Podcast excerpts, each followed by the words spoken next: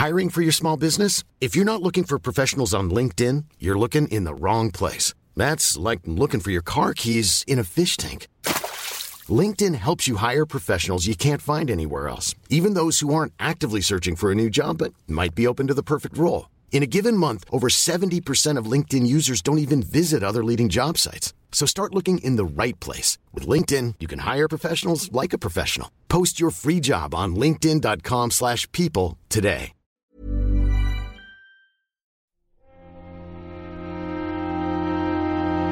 Muy buenas a todos y bienvenidos a El Nexo, una serie de pequeñas reflexiones sobre la actualidad del videojuego. Volvemos al ritmo normal, volvemos un poco descansados de esta locura que ha sido personalmente incluso para mí febrero y marzo.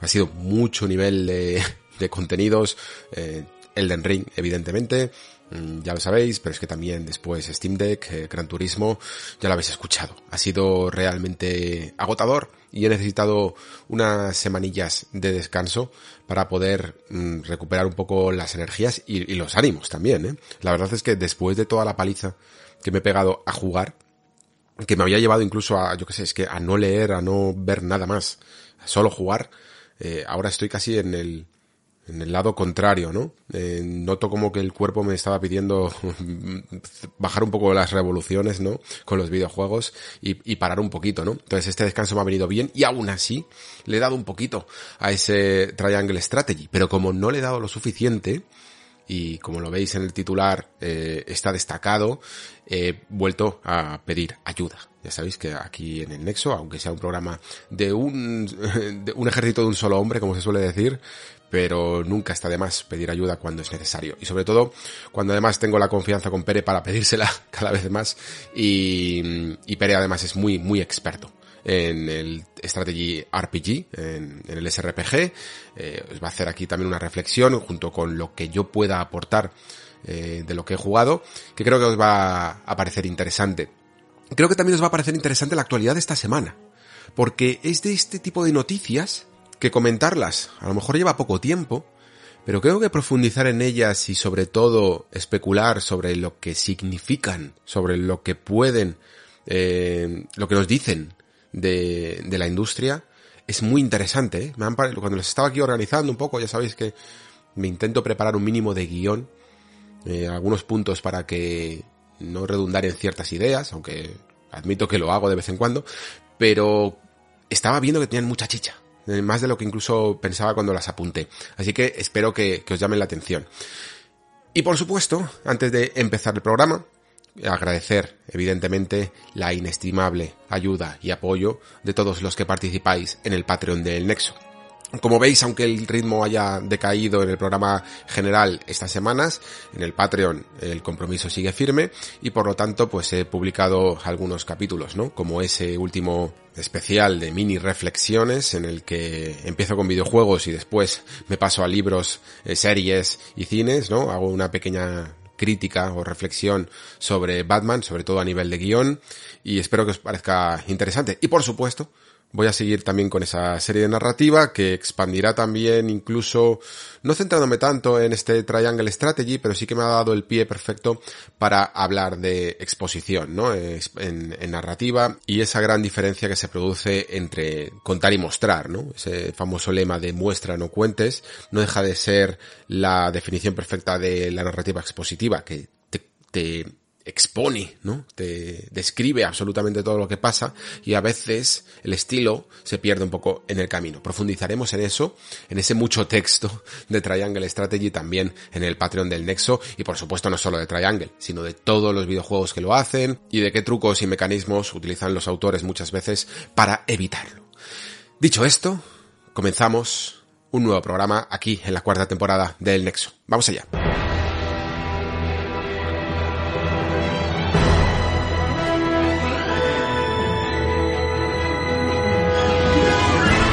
Bueno, creo que lo venía avisando ya, pero creo que es que ahora ya queda clarísimo, ¿no? Que mm, una de las predicciones que comenté en el programa de enero, que hago anualmente, ya se ha cumplido. Y yo de verdad que no en su momento ni siquiera la había visto venir, porque en general el mundo de los videojuegos siempre ha sido algo más media, ¿no? En el sentido de que al final eh, una marca ha conseguido traspasar las fronteras de nuestro medio siempre para terminar llegando al cine, o a cómics, o a figuras de lo que sea, o cualquier mm, tipo de consumismo que queramos imaginar. Eso siempre ha sido así. Y de hecho los videojuegos hace ya, yo diría, la friolera de 15 años o más, ya estaban bien posicionados en el mundo del cine y había unas cuantas adaptaciones, aunque muchas veces ya lo sabéis, eran de dudosa calidad. Y creo que quizá también este es el matiz, ¿no? Pero sobre todo, creo que cuando los analistas hicieron esta predicción de que los videojuegos iban a, este año sobre todo a centrarse mucho en expandir sus franquicias más allá de su propio medio, ¿no? A convertirse, en vez de en IPs de videojuegos, en licencias, eh, marcas generales de cultura popular, lo que estaban apuntando era precisamente a un dato que en el fondo mm, no es que fuera exclusivo suyo, sino que creo que todo el mundo podíamos prever. Y es que la niña bonita del cine eh, moderno, mm, que son los superhéroes, eh, me, estoy tentado a decir que están de capa caída, ¿no? Y, pero como, pero esto creo que vais a terminar de este titular eh, harto en los próximos años, ¿eh? Pero es que en el fondo todavía no es así, porque los superhéroes siguen teniendo una buena salud, sigue habiendo muchas películas y series de superhéroes, y sigue habiendo mercado y público que demanda este tipo de contenido. Es decir, que no es que estén fracasando ni que se esté apagando su llama, pero sí que creo que se ha explotado ya lo suficiente como para que se empiece a buscar cuál es el sustituto de todo este mercado. Eso creo que va a pasar. Al fin y al cabo, por mucho que quiera seguir rodando y reciclando o reiniciando algunas franquicias, hay un cierto límite de rotura, ¿no? De, un poco como los metales, ¿no? Hasta en qué punto se quiebran. Pues los superhéroes también tienen que, aunque tengan superpoderes, también pueden llegar a quebrarse. Porque todo, de todas las modas se cansa el hombre. Eh, de los videojuegos, si es el sustituto real de todo esto, que yo creo que empieza a serlo, también evidentemente se cansarán. En su momento, cuando esta moda creó películas bastante deficientes, alguna un poquito de mayor calidad y tal, también se quebró. Lo que pasa es que el cine moderno ha terminado evolucionando hacia este concepto de licencias poderosas. Yo os he comentado algunas veces que me parece que el cine sobre todo está siendo bastante cobarde, que es un medio que ahora mismo busca sobre todo el, la inversión asegurada y por lo tanto marcas reconocidas, conocidas y reconocidas, como pueden llegar a ser el videojuego, son probablemente eh, la forma más fácil de hacer caja, después evidentemente de lo que ha, significado para el cómic. Creo que incluso mmm, mucha gente, eh, o sea, los superhéroes, había más gente que los conocía que, que los leía. No sé si se entiende esto que quiero decir, es decir, consumidores de cómics había menos que gente que realmente iba al cine porque en el fondo ya eran iconos populares, eh, personajes como Superman o Batman, ¿no? Esto hasta cierto punto ha hecho que sean tan saludables su, su vida en otras plataformas. En los videojuegos creo que no va a ser tan así, porque nosotros dentro de la industria perfectamente podemos conocer lo que es Bioshock, por ejemplo, ¿vale? pero eh, si tú le preguntas a tu padre o a tu madre qué es Bioshock, probablemente no lo sepa, pero sí sabe lo que es Superman o lo que es Batman. Así que van a tener un pequeño eh, esfuerzo extra que tienen, que van a tener que hacer para poder colar bien todas estas franquicias. Lo que pasa es que las premisas, que yo creo que es lo que están buscando, sí que ya están establecidas y sí que ya están lo suficientemente rodadas y con un buen empuje, con un buen arranque para que se puedan hacer pequeñas producciones, ¿no? Por eso quizá vemos más o estamos viendo más cómo están siendo las cadenas de streamings las que se están llevando casi todas las producciones en vez de las grandes mmm, productoras cinematográficas, ¿no? Que a lo mejor sí que van a un público todavía mayor. Pero sí que para Netflix le viene bien y le conviene mmm, coger cosas como Bioshock porque eh, vale, no lo va a poder, no, no va a saber tu madre lo que es Bioshock cuando se ponga a verla. Pero la premisa que tiene el concepto de una ciudad submarina que se fue al garete por tener ciertas ideas que no funcionaron y que crearon el caos dentro de Rapture, le puede llegar a, sí que le puede llegar a parecer interesante, ¿no? Entonces, creo que va a haber una, eh, una transición suave, pero creo que es claro ya que hay un auge en cuanto a licencias de videojuegos que se van a pasar a ser licencias en general, ¿no? De entretenimiento, si queremos llamarlas así.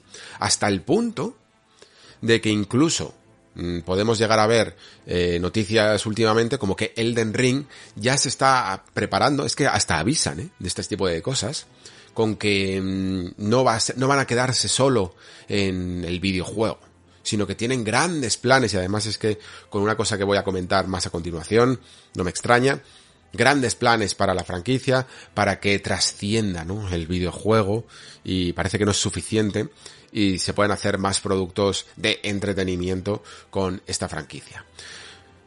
Podemos ponernos a enumerar, chicos, pero Sony está apostando mega fuerte y ya no solo ha sido la película de Uncharted, también va a ser la serie de The Last of Us, el día de mañana eh, también llega la de, o llegará la de God of War, y probablemente el día de mañana también lleguen otras como, yo que sé, Ghost of Tsushima o Horizon, eh, Forbidden West o Zero Dawn o por la que empiecen, ¿no? Evidentemente. Pero es que incluso podemos seguir especulando, ¿no? Que es lo que decía en la introducción más allá y ver cómo todo esto nos afecta y nos repercute y nos viene de vuelta. Porque si evidentemente todo esto funciona y las franquicias se vuelven algo más media, en las que hay que tener en cuenta las posibilidades cinematográficas de mañana, eso condicionará también a los planteamientos del videojuego de hoy, ¿no? Quiero decir, cuando un autor, por ejemplo, escribe un libro, dependiendo del tipo de autor que sea, y dependiendo de el alcance que pueda tener, Mm, porque evidentemente si estamos hablando de yo que sé, un autor novel español, pues le dará exactamente lo mismo. Pero normalmente ya piensan si la historia que van a escribir y con la que se pueden llegar a pasar el próximo año, dos o tres incluso, eh, va a ser, va a tener posibilidades cinematográficas, ¿no? Esto casi hasta que hasta se explica en algunos cursos o en algunas preparatorias, ¿no? Que tu historia tenga posibilidades comerciales más allá del libro y pueda ser traducida, que la gente se lo pueda imaginar de, de una manera tan visual que uno de esos lectores que tengas sea un productor de cine y te compre los derechos. Y eso en el fondo, mm, ¿qué nos dice de nuestros medios originales que crean estas cosas? Que que a veces no pueden ser del todo libres, ¿no? Porque ese autor del que estamos hablando, por ejemplo, puede que no utilice cierto estilo mucho más literario, porque tiene que adaptar, tiene que tener en cuenta las posibilidades de adaptación al día de mañana. Y por lo tanto los videojuegos podría ocurrir lo mismo, ¿no? Tendrían que tener un aspecto bastante cinematográfico para que el día de mañana también puedan ser adaptados a la pantalla. Esto es algo que no es para preocuparnos de momento, pero sí que creo que es algo a considerar, ¿no? Es como una especie de globalización del entretenimiento, en el que todo tiene que ser compatible con todo. Y creo que en ese tipo de compatibilidades se pierden cosas más originales, ¿no? Más genuinas. Yo, por ejemplo, por mucho, fijaos, hay una, había una serie, una adaptación que se quería hacer de la novela de Patrick Rothfuss del Nombre del Viento, que ya sabéis, porque me habréis escuchado aquí varias veces, que es un libro, es uno de mis libros de fantasía favoritos. Y cuando, y hace poco leí que había problemas con, la adaptación y, y, con la producción y que parece que se había congelado y detenido. Ya desde el principio se decía que lo más probable es que ni siquiera adaptara la historia de Quoth, que es el, el personaje principal, sino que lo más probable es que utilizaran el propio mundo. ¿Y por qué era esto? Porque en el fondo cuando tú lees a Rothfuss y su estilo tan lírico, te das cuenta de que es una historia mucho más basada en ciertos detalles y en cosas menos épicas y menos grandilocuentes de lo que parece después, aunque todo eh, sí que coge un carácter de leyenda, ¿no? Pues en el fondo Quo se convierte en una leyenda que va de boca en boca por las tabernas y se, y la gente la comparte. Pero es poco cinematográfico si te paras a pensar, ¿no? Y os imagináis que este tipo de, de historias tan personales y tan afines al papel, eh, en los videojuegos también, las, que son tan afines a las mecánicas y a la forma de narrar con mecánicas, el día de mañana tuvieran que ser menos especiales, menos especializadas, porque se tendrían que adaptar a, a, otros entornos, a otros medios, a otras plataformas como el cine y la televisión, pues esto, repito, de momento no es que me preocupe, pero sí que creo que con los grandes juegos y las grandes producciones van a ser un poquito más miedosas, o precavidas, quizá es mejor la palabra pero van a tener en cuenta siempre en un lado de en, en, los productores a la hora de hacer estas previsiones que no se salgan demasiado de lo que pueda llegar a ser adaptable. Claro, todo esto será si la cosa funciona, porque lo que nos dice la historia del cine con en relación con los videojuegos es que no se ha sabido adaptar bien eh, los planteamientos de un videojuego a la pantalla. Incluso a día de hoy, todavía estamos viendo películas que no consiguen triunfar, ¿no? Hemos vuelto a ver a Resident Evil intentarlo y otra vez prácticamente ser un batacazo. Mm, tendremos, eh, Uncharted, por ejemplo, sí que parece que cumple con, incluso con los mayores miedos que pueden suceder en estos casos, que es que mm, los críticos y la gente en el fondo, cuando tú hablas Mm, con gente que ha jugado a Uncharted te digan, bueno, pues la película realmente no es para tanto, no coge ni siquiera muy bien del todo la esencia del personaje, eh, los actores ni siquiera se parecen, ¿no? Y sin embargo, los números cuentan otra, una historia diferente. Porque al parecer Uncharted ha sido casi un éxito en taquilla, o al menos sí que ha sido rentable.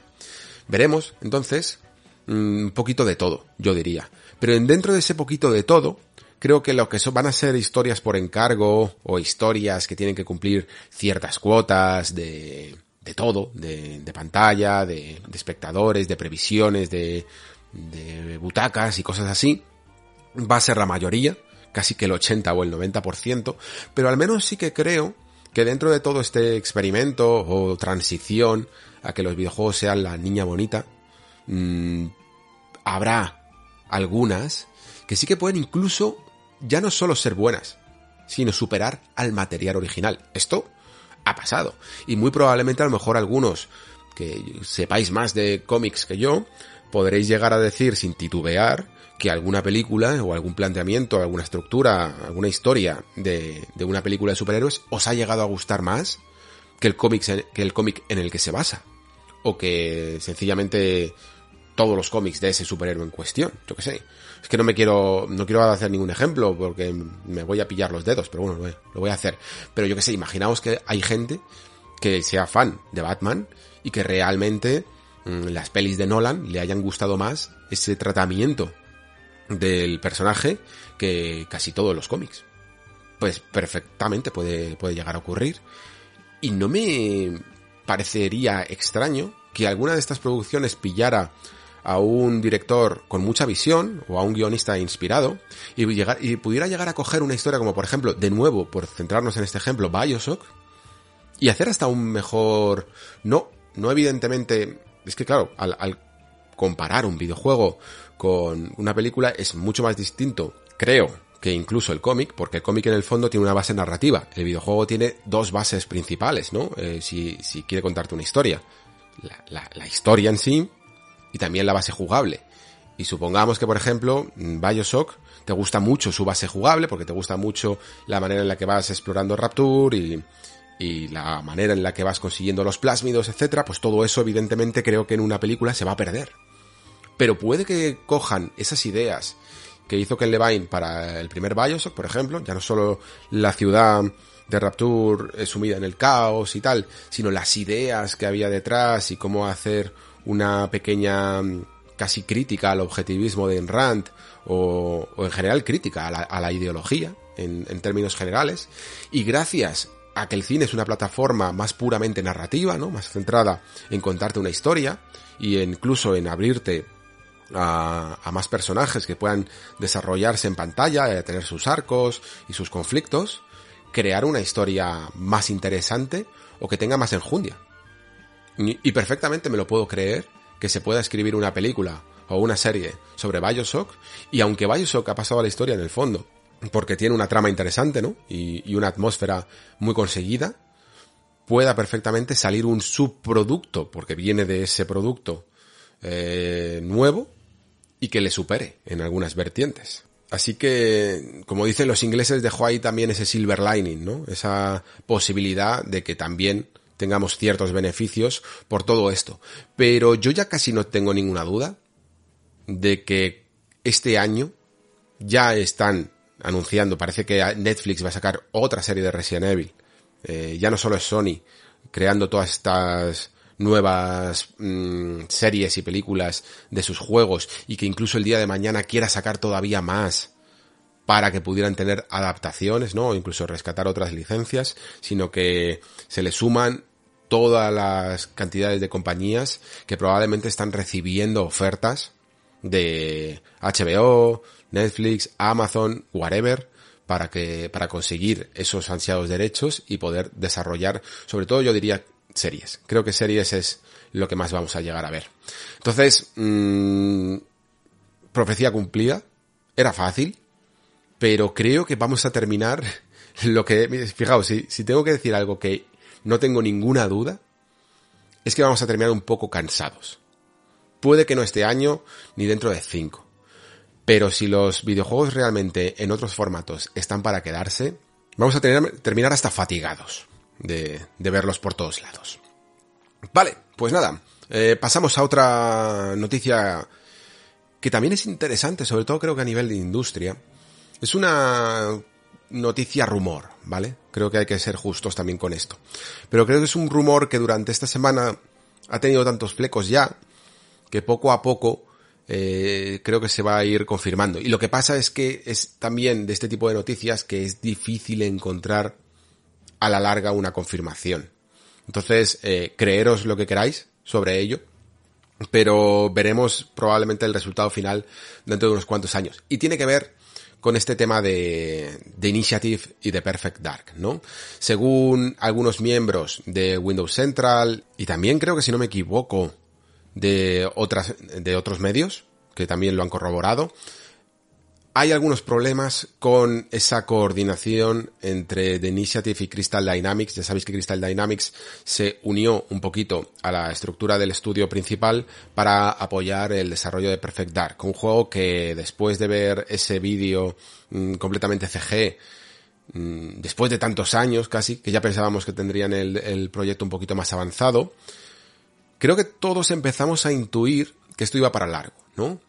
Y también incluso cuando hablábamos de ello y decíamos que, oye, pues a lo mejor es de Initiative, que se había casi presentado como una forma muy especial, al menos, de crear grandes juegos, no lo estaban teniendo del todo claro, o había ciertos problemas dentro del estudio. Y cuando llegó Crystal Dynamics, y ahora también con esta noticia, casi que lo lógico habría sido pensar esto, ¿no? Que realmente estaban teniendo problemas y que necesitaban un apoyo, sobre todo de gente experta. Esto llegó a tener también otro tipo de conclusiones, que son que, bueno, no es tan fácil crear un estudio ambicioso, un estudio para juegos AAA de cero, ¿no?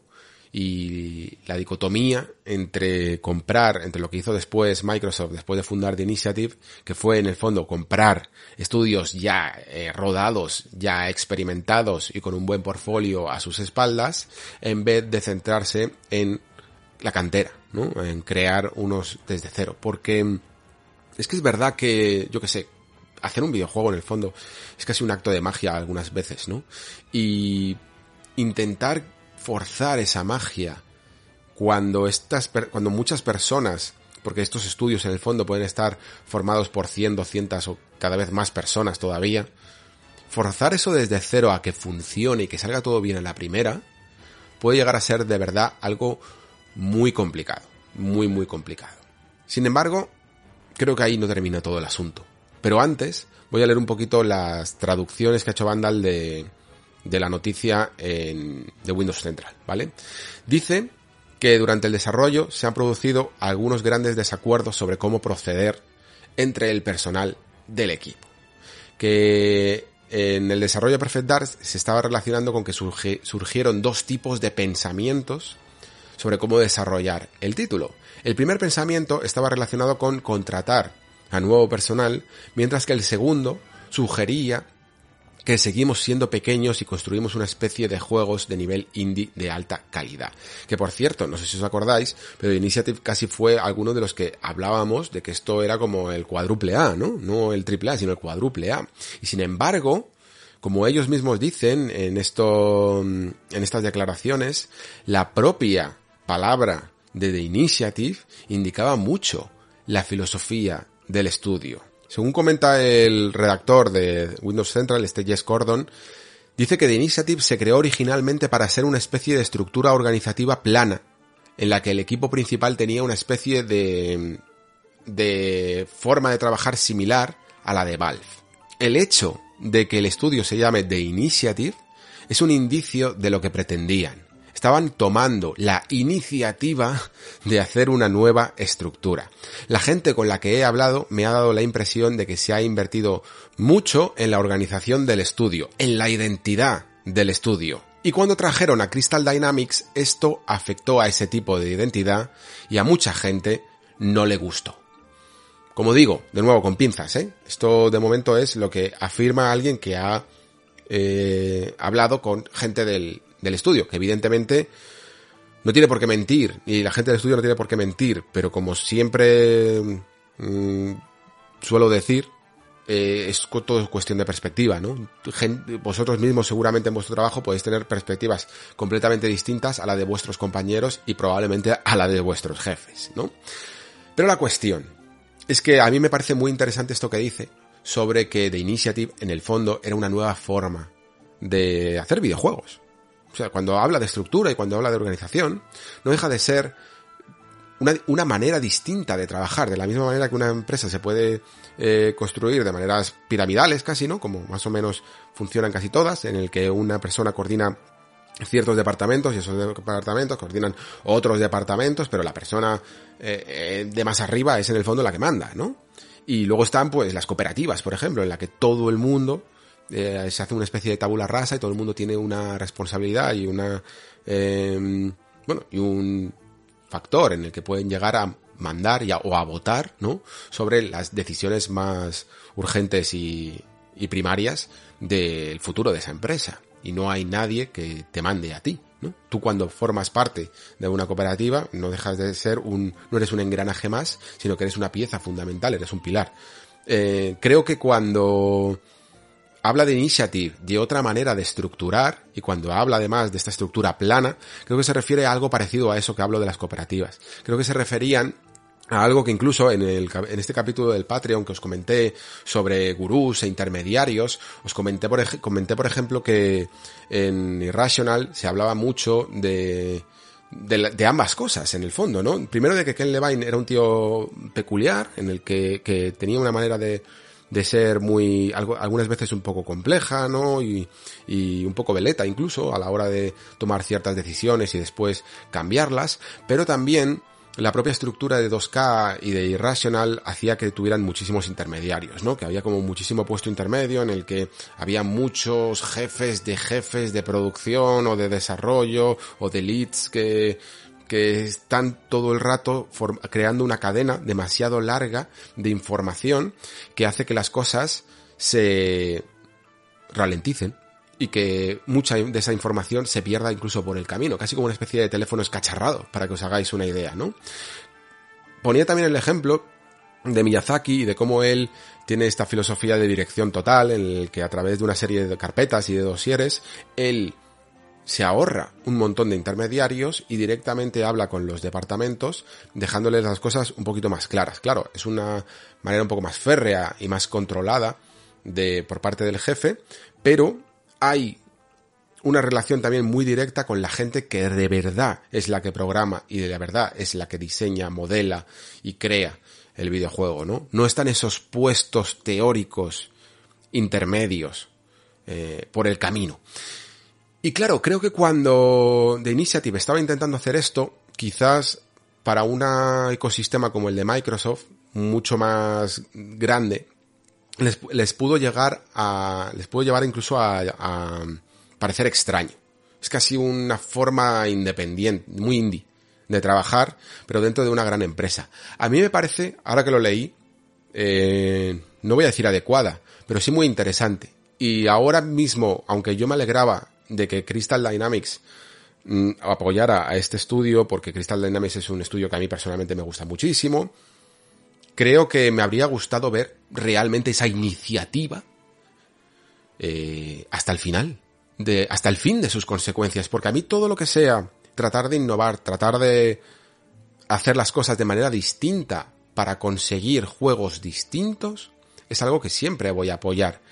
Y me da un poco de pena ahora, en el caso de que esto sea cierto, que haya tenido que contratar Microsoft a un estudio asentado, que ya tiene su metodología, su forma de trabajar más estandarizada, como Crystal Dynamics, para decirle a los que estaban empezando el juego, ¿no? A The Initiative, cómo tienen que hacer las cosas. Y algo tiene que pasar, evidentemente, porque toda esta noticia se originó por la marcha del propio director del juego. Y creo que este tipo de noticias siempre deben de... No sé, iba a decir asustar, pero porque pensadlo de esta manera. Si vosotros veis una película, eh, yo qué sé, por ejemplo, mmm, una gran producción tipo El Señor de los Anillos y de repente Peter Jackson dice a mitad que se va, creo que es algo serio, ¿no? Cuando un director de cine se va, es algo serio. Creo que en el mundo del videojuego también debería de serlo, porque en el fondo ese es el tipo que está aplicando una visión. El hecho de irse no tiene por qué ser que el juego vaya a salir mal, pero sí que esa visión se ha fragmentado y se va a tener que compartir a partir de ahora con la de otra persona y por lo tanto va a ser mixta. No va a, no va a tener exactamente la misma filosofía que tuvo hasta ese momento. Un director de una obra no es solo un director de un estudio, no es el que organiza ese estudio, es el que coge algo de él, de su interior, y lo saca a la obra que está creando. Si extirpamos a esa persona y ponemos a otra, será otra cosa. o será una mezcla de las dos, ¿no? Esto ha ocurrido también en el cine, ¿no? Creo que hay, me parece que por ejemplo la peli de Han Solo la estaba haciendo un director y luego vino otro y normalmente muchas de estas películas suelen tener problemas estructurales. Entonces, a mí normalmente este tipo de noticias siempre me preocupan un poco. Dice este redactor que el equipo actual parece tener una visión y se están moviendo hacia ella en una especie de objetivo común. Puede que llegar a este punto haya sido un lío y un poco desordenado, pero parece que ahora están en un buen lugar y que al avanzar finalmente tendremos con suerte un juego con un nivel de calidad decente en el momento oportuno. Al final sí que es verdad que los videojuegos salen y, y se terminan porque tienen incluso una forma de, de ser que se puede amoldar mucho más a, cambios y a terremotos dentro de, del organigrama de un estudio.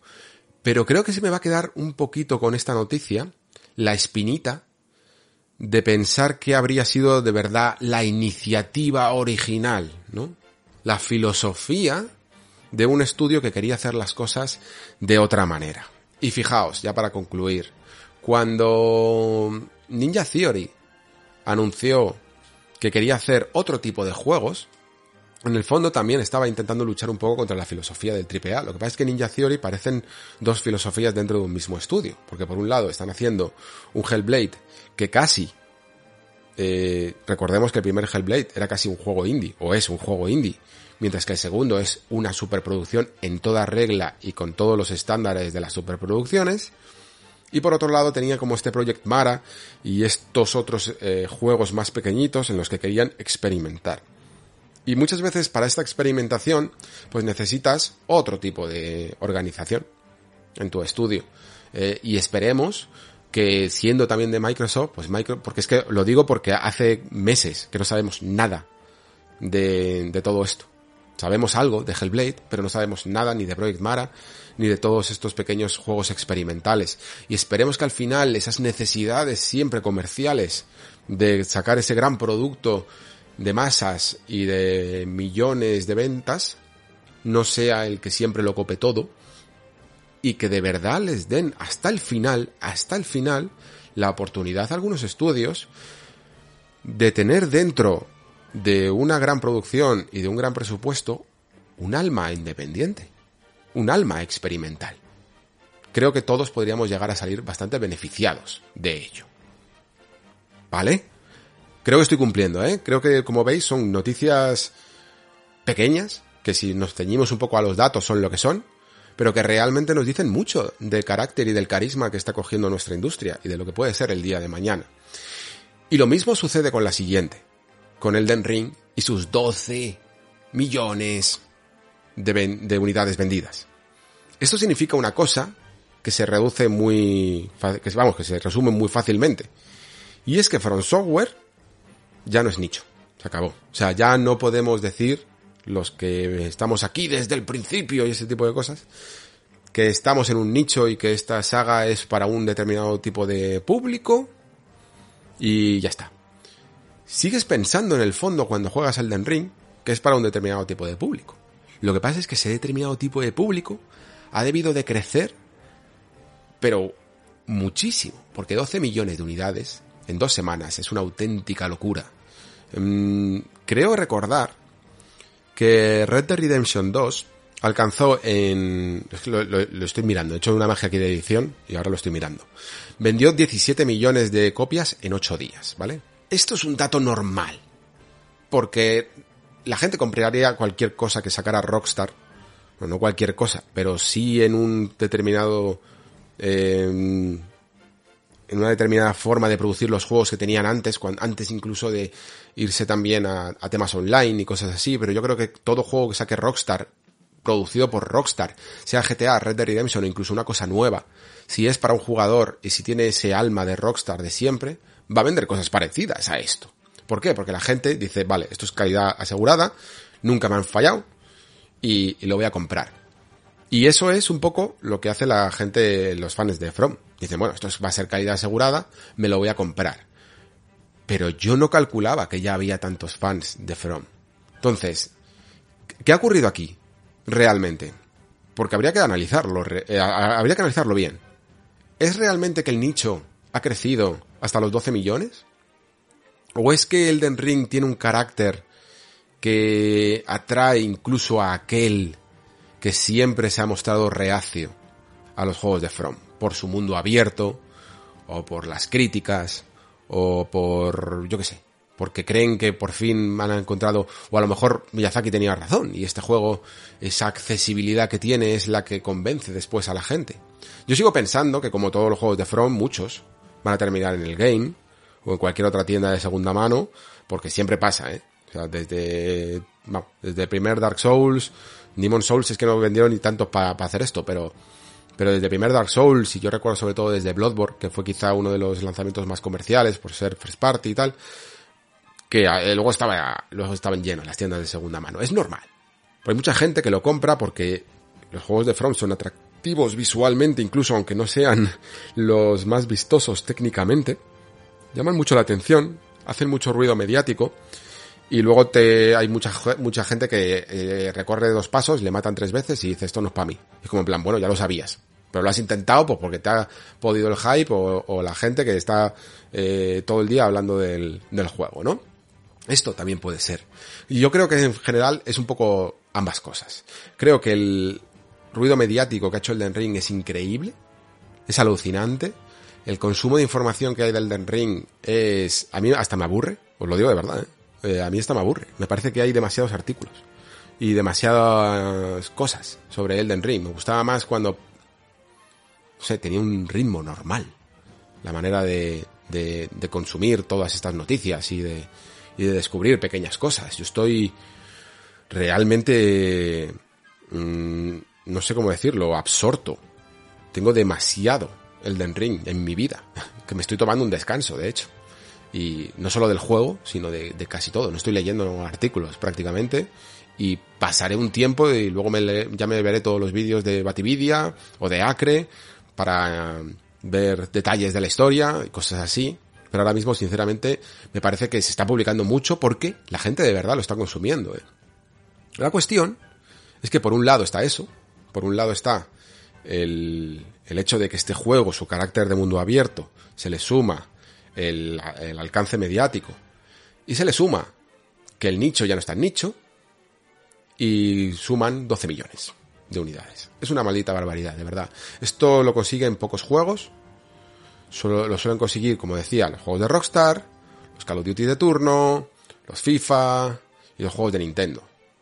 Quizá incluso mucho más todos ellos. ¿eh? Pero aún así, esta supera, yo creo que incluso supera a los First de Sony. No estoy del todo seguro, pero si no, andaría muy por, muy por el estilo.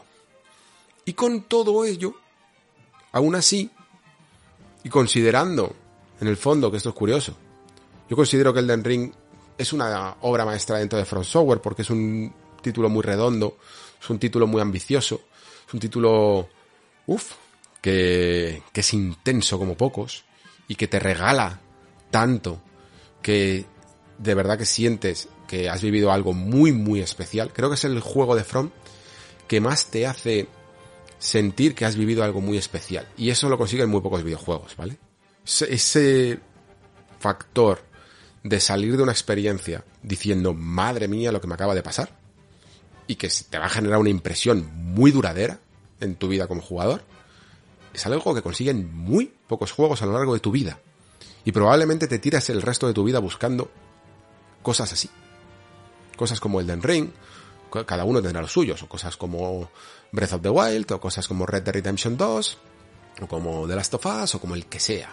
Cada uno el que le guste. Pero esos momentos de puntos de inflexión dentro de la vida de un jugador, el Den Ring es uno de los que más está consiguiendo en los últimos tiempos.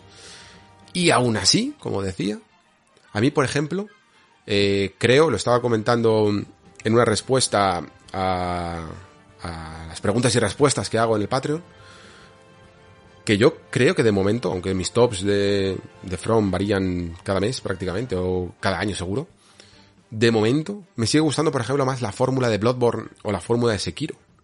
¿Por qué? Porque creo que tienen la cantidad adecuada de intensidad en un momento de mi vida. Elden Ring, fijaos que yo lo he jugado gracias a ser prensa de una manera muy intensa y si no lo hubiera jugado así, no sé cuánto tiempo habría estado con él. Y esto debería de ser bueno, ¿no? Pero a mí en el fondo me gusta como cerrar páginas. Me gusta vivir algo, no estar demasiado tiempo con él. En mi tiempo libre tampoco puedo a lo mejor jugar ya tanto por otras responsabilidades, ¿no? Me gusta también variar de entretenimiento. Y sin embargo, los juegos de Front sí que me obligan a jugarlos de una manera que me obsesionan y que no puedo dejar de pensar en otra cosa. Esto me ocurrió también con Zelda, me, ocurrió también con Subnautica, me ocurre con determinados juegos. Que cuando me meto en uno de estos es que no quiero hacer otra cosa, solo quiero hacer esto. Y Elden Ring, o sea, eh, es, lo que he estado detectando eh, con muchos jugadores con los que he hablado. Y no quiero que, que From pierda también su, su otra cara, ¿no? la de otros tipos de juegos más experimentales y más pequeños, también más cortos, no tan ambiciosos y tan de mundo abierto, como eran Sekiro y como eran Bloodborne. Y lo que ocurre con Elden Ring ya no solo es que sea Elden Ring eh, de From Software, sino que es Elden Ring de Bandai Namco. Bandai Namco es una compañía que ahora mismo debe estar flipando con lo que acaba de pasar, porque Bandai Namco no ha vendido así casi nunca, o nunca. Es una compañía que tiene unas acciones además muy uniformes, que tiene un tipo de producto muy de nicho en el fondo y que sabe prever bien el tipo de ventas que ha encontrado y sabe también que encontró una joya como la que nunca se había encontrado cuando pilló los derechos y produjo, no es que pillara los derechos, sino que creó la IP que fue Dark Souls, ¿vale? Y Bandai Namco es en el fondo el carácter, digamos, más conservador dentro de From Software. Es esa compañía que va a intentar siempre hacer que From sea más la From de los Dark Souls que la From de los Sekiro y de los Bloodborne. Por eso después eh, no es ella, no es Bandai la que produce Sekiro o la que produce Bloodborne, porque no le interesa. Lo que le interesa es vender la fórmula Souls. Es lo que se ha asociado a su marca también y lo que además está encontrando que funciona muy bien con un amplio grueso de jugadores. ¿Por qué? Porque es más RPG, es más largo, tiene más posibilidades y eso hace que se hable mucho más de ello y vende más que la dificultad absurda que puede llegar a tener Sekiro para algunos jugadores y los tintes de terror que pueden echar atrás a otros con Bloodborne. ¿Vale?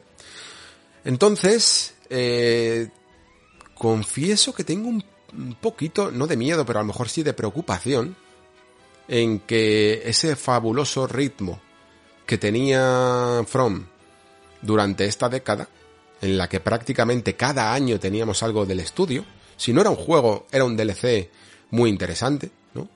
Y, pero es que a veces ha llegado a ir a juego por año. Normalmente ha sido cada dos años un juego, pero es que, fijaos, en lo que ocurrió en 2015, Bloodborne, y 2016, eh, Dark Souls 3. O sea, una locura, realmente.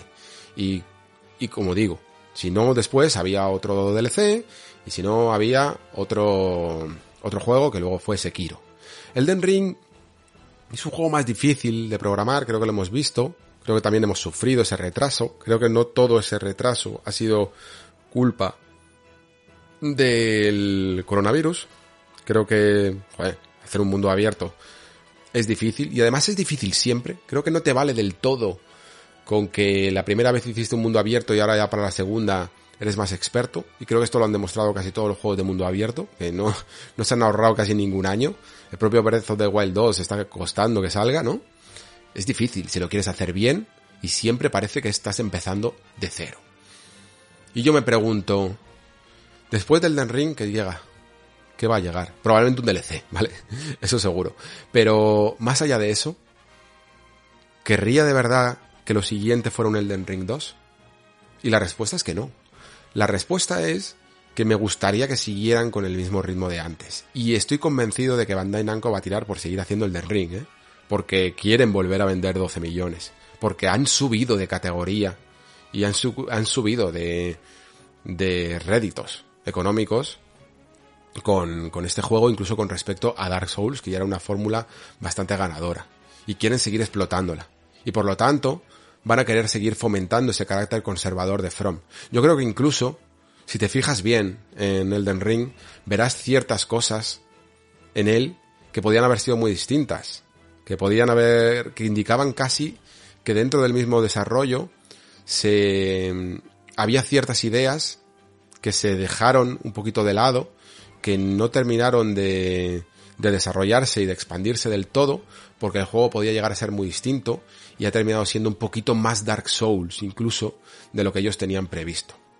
Y a mí me gustaría que siguieran mezclando y agitando esta buena coctelera con juegos como Sekiro y con juegos como Bloodborne. No tiene por qué ser Bloodborne 2 y Sekiro 2. Pero a mí el carácter vanguardista que tiene From me rechifla. A mí la oportunidad, lo he dicho mil veces, ¿no?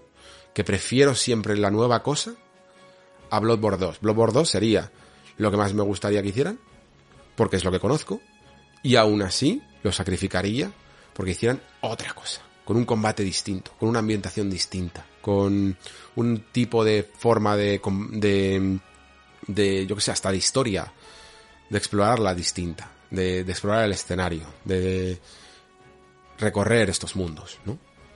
Sería alucinante. Eso es From para mí.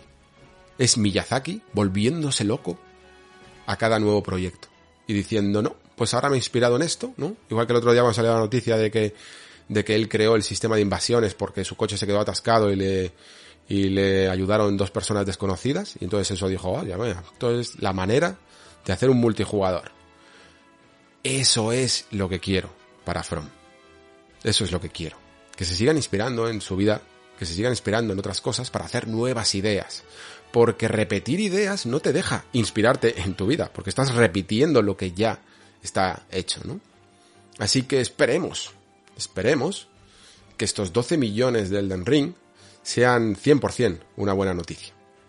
Y no tengan consecuencias imprevistas, como dicen en, en Half-Life. Vale, pues creo que me queda solo un, un tema, pero también es muy interesante, ¿eh? creo que quizá el que más. Y es este mm, State of Play que ha habido dedicado exclusivamente al nuevo juego de Harry Potter, pero que en el fondo no sale Harry Potter, sino al mundo... Es que, ¿cómo se llama? Wizardry World, el mundo mágico. No lo sé cómo se, cómo se traduce. No soy Potterhead, me gusta Harry Potter, pero eh, no esperéis por mi parte tampoco un análisis finísimo de referencias ni nada por el estilo. Lo voy a llevar más a la parte del diseño, en este Howard's Legacy, que es un poco lo que me ha llamado la atención de él. ¿Por qué? Por dos razones principalmente. Creo que me va a dar tiempo solo a dar dos razones fundamentales. Antes de empezar ya con Triangle y traer aquí a Pere al programa. La primera es que es sobre el concepto de mundo abierto, ¿no? Ya está muy establecido esta palabra eh, y creo que en el fondo da lugar a equívocos la propia palabra. Yo me lo he pensado mucho, digo, cuando hablamos de mundo, ¿qué, ¿qué, nos referimos realmente con mundo, no? Y últimamente, aunque no siempre ha sido así, en el fondo, incluso creo que los primeros mundos abiertos no tenían tanto este carácter de mundo, lo importante de la palabra es más la parte de abierto que la palabra mundo, ¿no? ¿Por qué? Porque un mundo abierto puede ser una ciudad. Pero es que un mundo abierto yo creo que podría ser un barrio. ¿no? O sea, aunque Yakuza, por ejemplo, no sé hasta qué punto le podríamos llamar mundo abierto, pero en el fondo, incluso podrían hacer más detallado el barrio de Kamurocho y crear una, una experiencia muy parecida a la de un juego como hasta como Elden Ring. Perfectamente.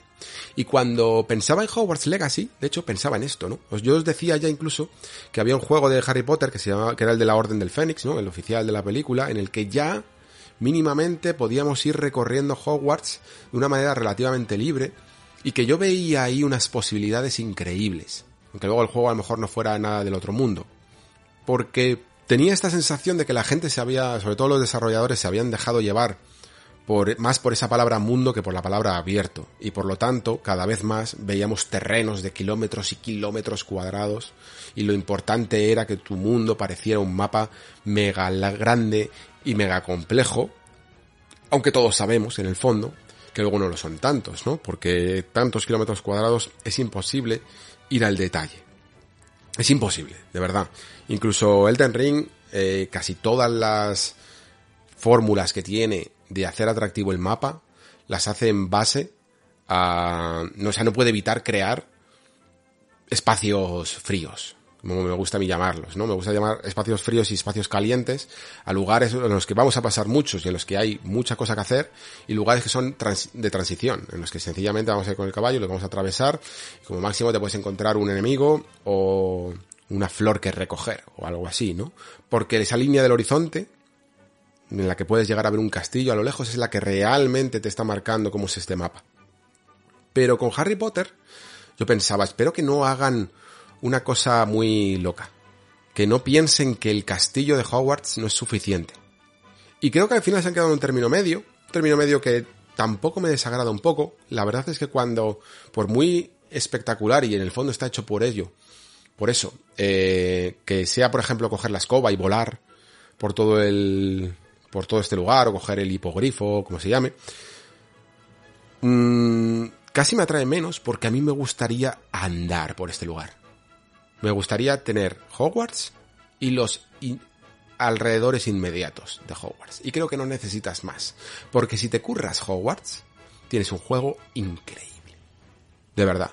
Seas o no fan de Harry Potter. Porque este castillo aquí se mezcla con la otra parte que quería decir, que es que mm, esta marca, eh, incluso, y este tráiler, en el fondo también, o este vídeo largo, creo que son uno de los mejores exponentes de eso que yo muchas veces os hablo, de que que es el término del sense of wonder, ¿no? Que es eh, literalmente el sentido de la maravilla, ¿no? Y que no deja de ser una traducción un poquito más mejorada, no sé si mejorada, pero es la fascinación por lo desconocido, sobre todo. Eh, este, este tráiler es fascinante. O sea, tú te pones a verlo, sobre todo al principio, y alucinas con las posibilidades. El juego empieza a funcionar a otros niveles en tu cabeza. Empiezas a decir, madre mía, cuando me imagine por aquí recorriendo estos pasillos todo lo que me puede pasar. Me puedo cruzar con otro alumno de otra casa, me puedo cruzar con un fantasma que me dé una misión, me puedo ver un cuadro y que ese cuadro eh, me hable y se abra y me lleve a lugares secretos. Eso es el sense of wonder. Es alucinante de verdad pensar en ello. Y no necesitas, que lo alucinante es pensar que no necesitas un kilómetros y kilómetros cuadrados para hacerlo. Y sin embargo, tendrías también la sensación de estar en un mundo abierto. Creo que, que no se está explotando lo suficiente este concepto. Creo que no se están haciendo demasiados juegos en los que importe más el detalle en poco espacio que las distancias a largo recorrido. Quiero un juego en el que pueda andar y cada tres pasos ver algo que me llame la atención. No me parece tan difícil. Este juego, como digo, y esta franquicia creo que tiene mil posibilidades y no se han podido explotar y creo que Hogwarts Legacy, por lo visto, al menos en este vídeo, podría hacerlo muy bien. Hay mucha gente incluso que lo está comparando con Bully y me parece bastante adecuado porque yo pensaba, no sé si lo van a hacer así, ¿eh? esto son cábalas que me decía yo en mi cabeza, pero yo pensaba, no tienes ni, ni siquiera que hacer un sistema tradicional de misiones secundarias. ¿Por qué? Porque lo único que tienes que hacer es ir a clase. en cualquier momento tienes que forzar un poquito la, coherencia del reloj y, de, y, de, los horarios, ¿no? Pero sencillamente tú vas por ahí y dices, suena como en Bully, suena el reloj y tú sabes que es la hora de ir a la clase de, yo qué sé, defensa contra las artes oscuras, creo que se llamaba una, ¿no? Y tú vas. Y allí tendrás una secuencia, irás a clase y te abrirá una misión secundaria sobre un problema que pueda llegar a tener un compañero con un hechizo a la de que no le sale o con unos ingredientes o con lo que sea, ¿no? Y lo único que has tenido que hacer es seguir la coherencia de ser un alumno en Hogwarts. Me parece increíble, es que, es que tienen todas las posibilidades. Ahí, espero que no, espero que no lo hagan de la fórmula de iconitos y de exclamaciones en la cabeza de toda la vida, porque me parece que, estarías eh, desaprovechando un montón de oportunidades que tienes, ¿no? Podrías, este juego, yo sé, yo sé que no lo van a hacer, porque es quizá más nicho, y, y no será, sería del, del, gusto de todo el mundo, aunque yo creo que les sorprendería si lo hicieran. Pero este juego se, se amoldaría tan bien a esto, de horarios y calendarios, un juego en el que tú tuvieras un calendario escolar, un año en Hogwarts, mecánicas de tiempo y mecánicas de horarios, sería alucinante, de verdad. Alucinante, todo lo que podrían hacer. Y aún así, lo que he visto ya me convence y voy a ir fijísimo por él. Puede que me equivoque, hay algunos trailers y algunos juegos, funcionan muy bien en, vídeo, estimulan ese sense of wonder del que hablo, te, hacen crearte una imagen muy clara, bueno, muy clara, muy bonita, mejor dicho, en tu cabeza, y luego cuando llega el juego real, no consigue estar a la altura de esas expectativas que te has creado. Porque el tráiler era muy bueno y el juego no, no lo, a lo mejor o no lo es tanto, o sencillamente es que se vendió mal, es que daba la sensación de que tenía mil posibilidades y luego no las tenía tantas. Esto hay que tener cuidado, ¿vale? Y esto puede pasar, evidentemente. Pero creo que de verdad que el, trailer es ilusionante. Y te imaginas todo.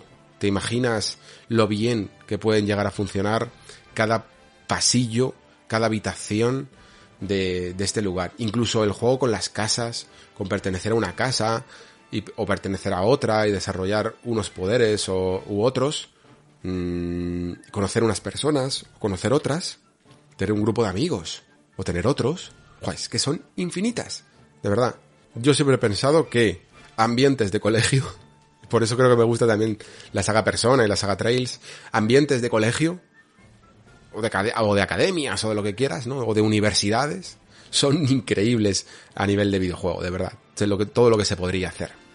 Pero claro, ocurre una cosa, y esta es la segunda parte ocurre una cosa, que cuando el vídeo va pasando el tiempo y vemos todos estos escenarios que además están muy bien recreados, algunos inspirados en la película, otros de más de su imaginación o de cómo imaginan eh, según, según los libros, creo que tienen ahí una mezcla perfecta y creo que además el marco temporal de haberse ido a finales del siglo XIX es, o principios del siglo XX, no estoy seguro, Creo que es muy correcta.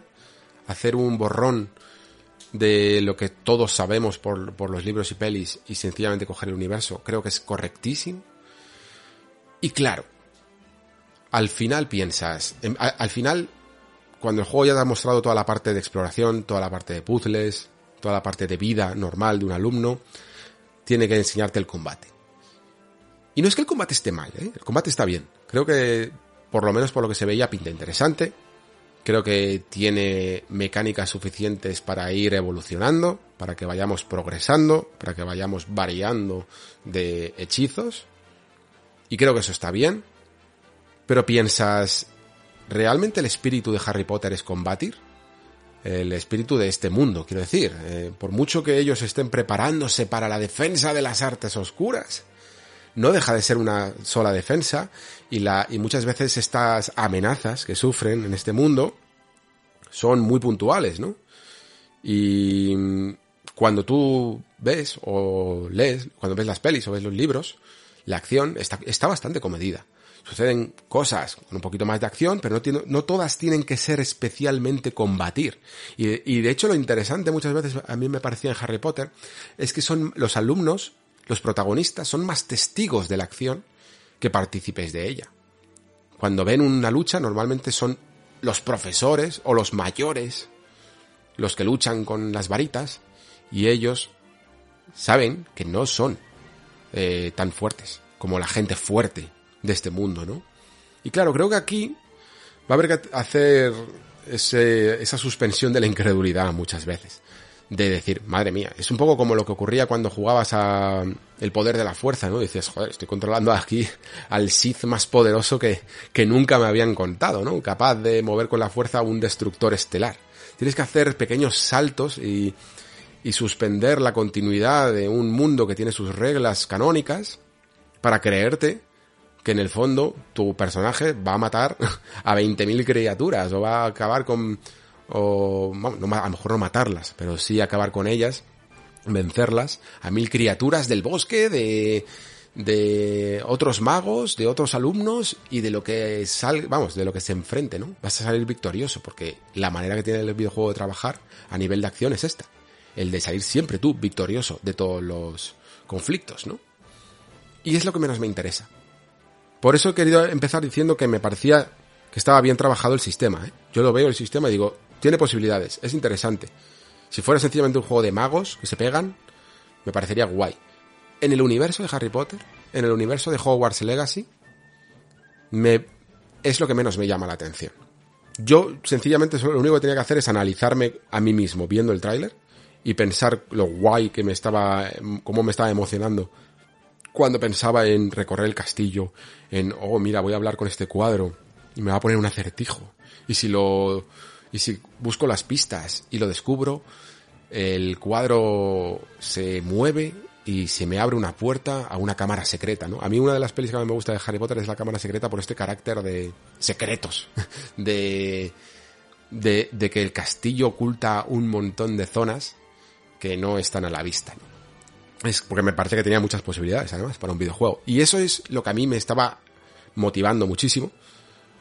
Y cuando después vi el combate, mi, vamos, mi, barrita de emoción se bajó a la mitad. No voy a decir que estaba decepcionado, pero no estaba tan emocionado porque estaba viendo algo que ya he visto muchas veces, que es sistemas de combate, y que en el fondo no busco tanto en este juego, y que además sé que no va a ser tan bueno como otros grandes exponentes que hay actualmente no va a ser tan bueno como un combate de Platinum, no va a ser tan bueno como los combates que me gustan a mí de From, y no va a ser tan bueno ni siquiera, yo sé, como el de God of War.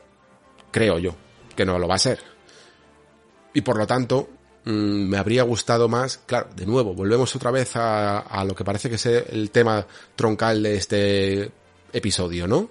La valentía de los estudios de hacer cosas que no van al público general pero que lamentablemente, como sus producciones y sus productoras detrás buscan ese público general, mm, ese pequeño alma independiente que creo que tiene todo desarrollador a veces se tiene que moderar. Y creo que meter un sistema de combate en este juego es algo que no va a sorprender a nadie en el fondo, no va a pasar nada. Pero a mí me da un poquito de pena. Pero cuando juego a juegos como, de nuevo, Subnautica, o Outer Worlds, perdón, Outer Worlds, Outer Wilds, y veo lo bien que funcionan sin pegar un tiro o sin dar un mampor, me gustaría que, hiciera, que hubiera más juegos así. Y creo que Harry Potter, aunque pudiera haber tenido algunas escenas de acción, al final lo que ocurre con la acción en un videojuego es que tiene que ser profunda. Tiene que serla. Porque si no lo es, es una, es una basura. O sea, si metes sencillamente una pequeña secuencia de acción, no te va a funcionar. A nadie le va a gustar. Para un, sistema de acción es un game loop, es un bucle jugable. Es algo que tú tienes que reproducir, tienes que empezar, tienes que masterizar, tienes que hacerte mejor en ello y tienes que conseguir herramientas que te hagan ser más poderoso, con desafíos después más fuertes, más difíciles y que te pongan más a prueba. Y por lo tanto se necesita reiteración y se necesitan horas de juego. Entonces, a la acción o la metes o no la metes. Eso es así. Han decidido meterla, no pasa nada. Suma, evidentemente, horas de juego, ¿no? También. Pero creo que... Que, me, que habría preferido ser un alumno normal en el universo de Harry Potter, dedicarme, yo que sé, a mis plantas o a descubrir nuevos hechizos y nuevos lugares dentro de este mundo. Creo que es la parte, sinceramente, que más voy a disfrutar. Y no pasa nada, ¿eh? Hay los juegos como estamos viendo son más que una sola cosa, ¿no? Eh, son a veces una mezcla de historias, de acción, de estrategia, de gestión, de todo, ¿no?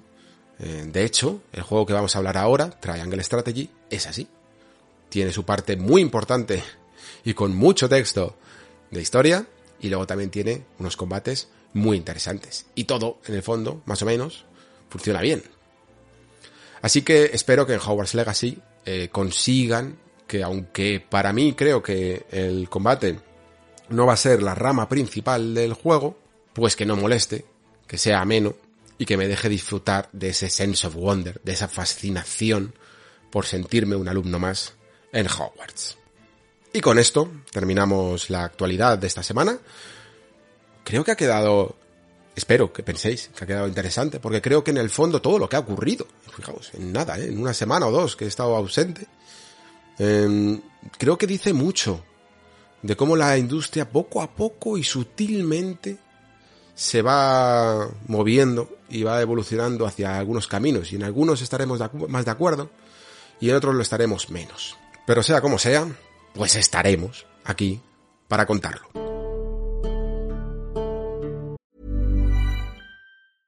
Hiring for your small business? If you're not looking for professionals on LinkedIn, you're looking in the wrong place. That's like looking for your car keys in a fish tank. LinkedIn helps you hire professionals you can't find anywhere else, even those who aren't actively searching for a new job but might be open to the perfect role. In a given month, over 70% of LinkedIn users don't even visit other leading job sites. So start looking in the right place. With LinkedIn, you can hire professionals like a professional. Post your free job on linkedin.com slash people today. Hey, I'm Ryan Reynolds. Recently, I asked Mint Mobile's legal team if big wireless companies are allowed to raise prices due to inflation. They said yes. And then when I asked if raising prices technically violates those onerous two-year contracts, they said, what the f*** are you talking about, you insane Hollywood ass?" So to recap, we're cutting the price of Mint Unlimited from $30 a month to just $15 a month. Give it a try at mintmobile.com slash switch. $45 up front for three months plus taxes and fees. Promoting for new customers for limited time. Unlimited more than 40 gigabytes per month. Slows. Full terms at mintmobile.com.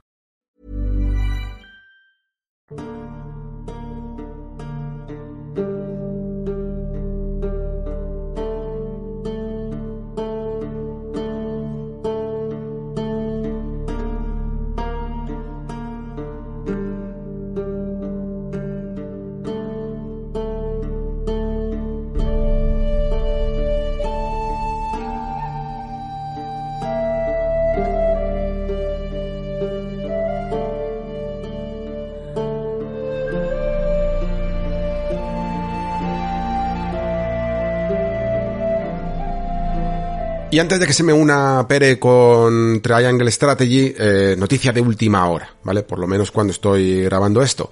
Eh, CD Projekt ha mandado un comunicado a la prensa de eh, sus planes para el futuro de la saga The Witcher. Y saga quizá es la palabra clave porque ha tenido que incluso matizar su eh, jefe de relaciones públicas al respecto de que ya se estaba empezando a hablar de The Witcher 4, ¿no? Como la continuación de la trilogía de, de, de CD Projekt que terminó en 2015, recordemos, eh, más las expansiones de Heart of, Stone y Blood and Wine. Mm, hasta el momento sabíamos que evidentemente esto iba a ocurrir en algún momento. The Witcher es demasiado grande, incluso se ha hecho más grande todavía por la serie de Netflix, como para dejarlo pasar. Y es que además, incluso, pues después de todo lo que ha ocurrido con eh, Cyberpunk y la mala fama que le ha podido generar a CD Projekt por su lanzamiento, creo que necesitaban más que nunca volver a la saga de Geralt de Rivia y a este universo para redimirse, por lo menos no redimirse a lo mejor porque, como hemos visto con muchos estudios, hay muchas maneras de, de redención, pero mm, si tienes un producto tan potente y que en el fondo eh, sigue manteniendo su buena fama como es The Witcher, creo que es la mejor manera de proceder. Casi podríamos decir que a aquel que le guste mucho este universo, le ha venido hasta bien, porque a lo mejor en otras circunstancias se hubiera tardado más todavía de lo que se va a tardar, que, va a ser todavía bastante, en volver a ver eh, The Witcher. Eh, sí que es verdad que todo parece eh, querer apremiar su retorno a los videojuegos. En el fondo, ahora es cuando la saga está teniendo mucho tirón por esa serie de nuevo de Netflix, se va a acompañar con más spin-off, y por lo tanto el ambiente está caliente para que se continúe por todos los medios de entretenimiento, ¿no? Quizás incluso un pequeño desgaste de la saga por parte de, de, Netflix haría que la gente tuviera menos ganas de consumir un videojuego sobre ello. Imaginaos, por ejemplo, lo que sucedería si después de la temporada 8 y sobre todo cómo terminó eh, Juego de Tronos anunciaran una superproducción de un videojuego. Pues por mucho que estuviera currado y por mucha calidad que tuviera, probablemente el impacto mediático sería menor, ¿no? Hay que saber cuándo se sacan las cosas. Esto es así. Pero quitando este aspecto, mm, la noticia toma casi un cariz más técnico porque se ha anunciado, como digo, que hay, va a haber una nueva saga, Está pensado para ello. Se ha matizado que el nombre no es The Witcher 4, para quizá evitar después decepciones eh, sobre quién incluso podría llegar a ser el protagonista o cuál sería su marco temporal. Y sí que se ha hablado mucho sobre el nuevo motor. Se echa abajo eh, todo el trabajo conseguido con el Red Engine y se apuesta por, mm, bueno, por un Real Engine 5 que todavía eh, queda por ver exactamente lo que puede conseguir, pero que generalmente ya está consiguiendo, ya por las demos técnicas, mucha atención mediática. Y esto es importante. Aunque creo que su lado fotorrealista no creo que haya sido el más definitorio de todos. Creo que la verdadera razón que hay detrás de este, bueno, de este movimiento para llevar al motor de, para, para, vamos, es que directamente eliminar el Red Engine, un motor con el que habían estado trabajando en CD Projekt desde The Witcher 2, es, según mi teoría, por una cuestión técnica y de sobre todo de soporte, ¿vale? Tenemos que tener en cuenta que cuando hablamos de motores, eh, de mantener un motor, necesitas todo un departamento para, Mm, bueno, pues para actualizarlo, pero también gente que lo entienda, ¿no? Si esa gente, por alguna razón, se va de, tu empresa, te puede dejar perfectísimamente con un montón de manuales a medio cocer o con un montón de, de parches que pueda llegar a tener el, el, motor y que la gente nueva que llega a tu estudio no puede o no logra entender, ¿no? Incluso a lo mejor eh, no está estandarizado en algunos asuntos. Incluso a lo mejor este motor estaba mm, creado incluso en polaco, ¿no? Y, y, algún nuevo desarrollador que llegue y que tenga que manejarlo eh, no se entera, pues no tiene por qué saber este idioma, ¿no? No está a lo mejor tan estandarizado como puede llegar a ser el inglés. Pero más allá de incluso del idioma, eh, es algo que se sabe, ¿no? Que el soporte técnico de un motor es muy muy importante. De hecho, esto lo saben muy bien en Electronic Arts, que al parecer han tenido bastantes problemas, bueno, problemas, no sé si es la palabra adecuada, pero realmente ha podido llegar a ser en algunos momentos convulso, como por ejemplo cuando leímos ese artículo, creo que era de Kotaku, ¿no? Y de Jason Schreier, cuando hablaba de los problemas que había tenido Mass Effect Andromeda con su desarrollo y con la eh, implementación del Frostbite, que ya sabéis que es este motor que originalmente se utilizó y se fue creando para los Battlefield por parte de DICE. Claro, DICE tiene su propio soporte técnico, pero funciona mejor para ellos mismos que para dar soporte externamente. Esto al final Electronic Arts lo tuvo que atajar y lo tuvo que estandarizar mucho más con un soporte técnico y con unas personas que trabajan en este motor que se ocupan exclusivamente de dar soporte y de hacer entender a todo aquel que tenga dudas, ¿no? Eh, cómo funciona y ayudarles en cualquier problema que les estén surgiendo. Esto también se paga. Y, y el hecho de que, por ejemplo, alguien de Frostbite, se, de DICE, se fuera de la empresa, sería un problemón, ¿no? Sobre todo si se van muchos. Y creo que esto es un poco lo que les ha pasado a, CD Projekt Red, ¿vale? Porque a lo largo tanto del desarrollo de The Witcher 3 en su momento, que recordemos, es un juego que ha salido muy bien y que generalmente tiene buenas críticas, pero que durante el, se puede denominar o catalogar dentro de ese eh, development hell, ¿no? Porque hay mucho eh, desarrollador que salió quemadísimo de, de este proyecto, mucha fase de crunch, eh, mucha presión, ¿no? Y aunque el juego después gustara y ha terminado siendo prácticamente un clásico de la anterior generación, pero los muchos desarrolladores terminaron quemados por el camino. Y dentro de estos desarrolladores, no todos eh, son a lo mejor más de la parte artística o incluso de programación del propio juego, sino que muchos pueden haber sido piezas clave de la creación del Red Engine, ¿no? Esto tres cuartos de lo mismo o incluso más, eh, o, casi todo el pastel, ha podido pasar también con Cyberpunk, ¿vale? Durante Cyberpunk también se han ido unos cuantos desarrolladores y, y ahora trabajan para otras empresas. Entonces tú, como compañía que te han creado ese motor, por mucho que seas la propietaria del mismo, no puedes andar llamando a personas que se han largado, ¿no? Para preguntarles dudas técnicas.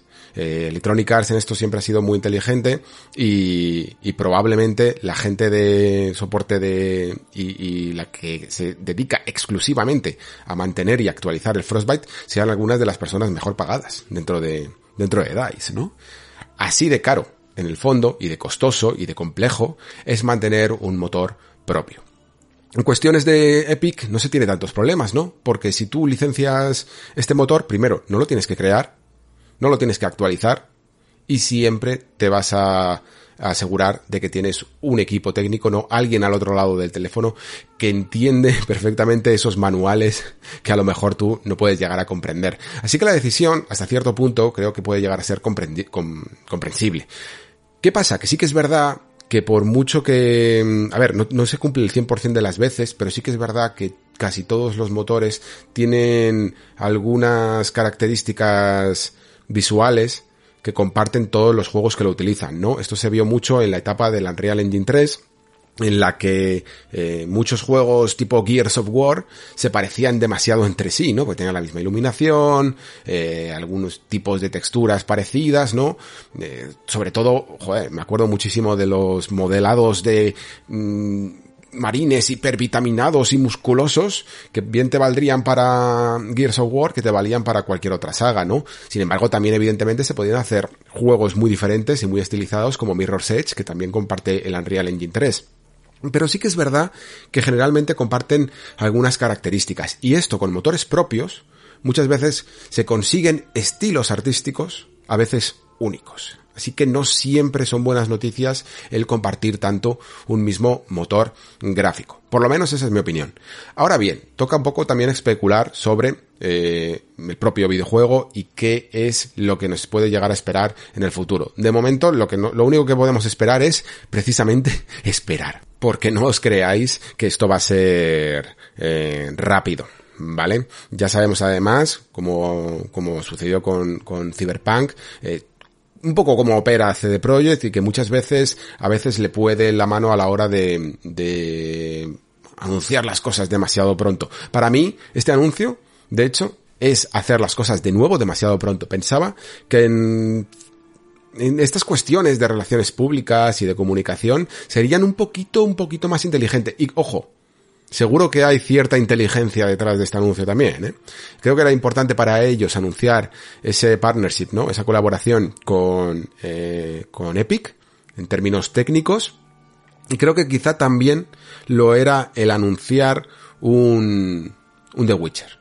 Mm, les funcionaba dentro del plan establecido, del plan de ruta que querían hacer. Un poco también como por ejemplo cuando Bethesda eh, pasó algunos de sus etapas más infames, por decirlo así, de dentro de su desarrollo, en el que la gente estaba un poco hastiada por eh, algunos lanzamientos que no eran exactamente lo que ellos querían, eh, por problemas técnicos, por filosofías de estudio, cosas así, y entonces dijeron dentro de la compañía, oye mira, vamos a hacer una cosa, vamos a, a darles una alegría a los fans, vamos a anunciar, aunque sea con un logo en llamas, eh, Starfield y Elder Scrolls 6. Pero quedan 10 años y no tenemos ni, ni el guion escrito, no tenemos nada, da igual vamos a hacerlo, ¿no? Bueno, pues estoy seguro de que son decisiones relativamente similares las que han llevado a CD Projekt a tomar esta decisión. Para mí, mm, establecer una fecha tan temprana de espera de algo nuevo siempre es complicado, ¿eh? Las, expectativas se empiezan a disparar demasiado pronto. Y mejor prueba de ello no la vais a tener que aquí mismo, donde ya nos vamos a poner a especular sobre cuáles serían los marcos temporales y los protagonistas que podrían llegar a tener la siguiente entrega, que como he dicho antes, no va a ser The Witcher 4, sino que es lo único que sabemos, ¿no? Es que va a ser una nueva saga. ¿Qué se referirá The Witcher eh, CD Projekt con una nueva saga? No tengo ni idea, sinceramente. Supongo que no se referirán a evidentemente una continuación y tampoco a un spin-off propiamente dicho, sino una nueva... Mmm, tampoco un reboot en el fondo, ¿no? Simplemente una nueva historia dentro del universo de The Witcher. Y con una nueva historia todo es quizá demasiado ambiguo todavía como para saber exactamente a qué se refieren. Yo creo que hay varios escenarios posibles, ¿no? Al fin y al cabo, eh, The Witcher 3 termina de una cierta manera y eso genera un marco mm, posible para, aquí no quiero hablar con spoilers, ¿vale? Porque mm, es complicado después en la edición separarlos y decidir quién ha jugado, quién no, que luego se reenganche con la otra parte del programa, así que es un poco complicado. Si queréis un poco con spoilers, he hecho también un vídeo para 3D Juegos y lo podéis ver allí eh, y hablo un poquito más en detalle sobre todos estos marcos temporales. Pero aquí lo que puedo comentar es que evidentemente todo esto puede ser, seguir en, la línea de tiempo posterior a los acontecimientos de, del videojuego, de The Witcher 3. Tened en cuenta que mm, los videojuegos vienen también a posteriori de la saga de libros, es decir, primero llega la saga de libros, termina esa historia, empieza la de los videojuegos y tenemos, pues como en Star Wars, ¿no? tenemos un posterior a las películas originales y anterior, ¿no? La antigua república, pues aquí se podría hacer exactamente lo mismo. Te nos podríamos ir muy al pasado, de hecho, ese spin-off de, de Netflix que creo que se llama Blood Origin, ¿no? Eh, se va muy, muy, muy al pasado. No sé si exactamente a la conjunción de las esferas o al menos al origen del primer brujo.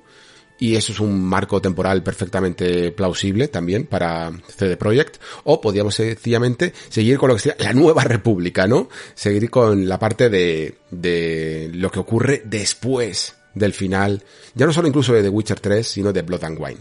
Em, Claro, dependiendo, ya sabéis que aunque no voy a hacer spoilers, hay varios finales en el juego, pues dependiendo un poquito de cuál eligieran canónicamente, se podría hacer una cosa u otra. ¿Y qué personajes podrían protagonizar mm, una futura saga de The Witcher? Pues evidentemente una de las posibilidades es evidentemente que era el de Rivia.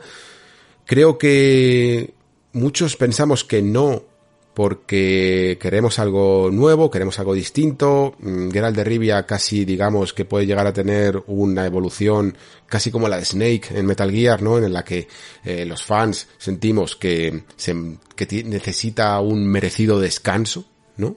Y por lo tanto a mí me gustaría personalmente que le dejaran descansar, pero también tengo que entender que hay mucha gente que tiene demasiado asociado, no, demasiado tampoco, simplemente es que tienen asociado que The Witcher es Geralt de Rivia y que él es precisamente el, el catalizador de esa moralidad ambigua y de esa neutralidad famosa del brujo que hace que todo esto se mueva hacia adelante. Y si quitas esa pieza, pues directamente todo lo demás se les podría caer abajo, ¿no?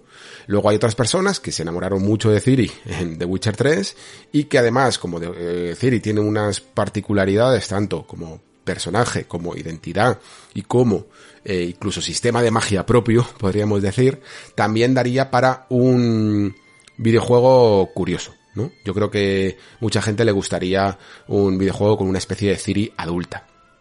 Pero es que evidentemente esto es un RPG y hay muchas posibilidades.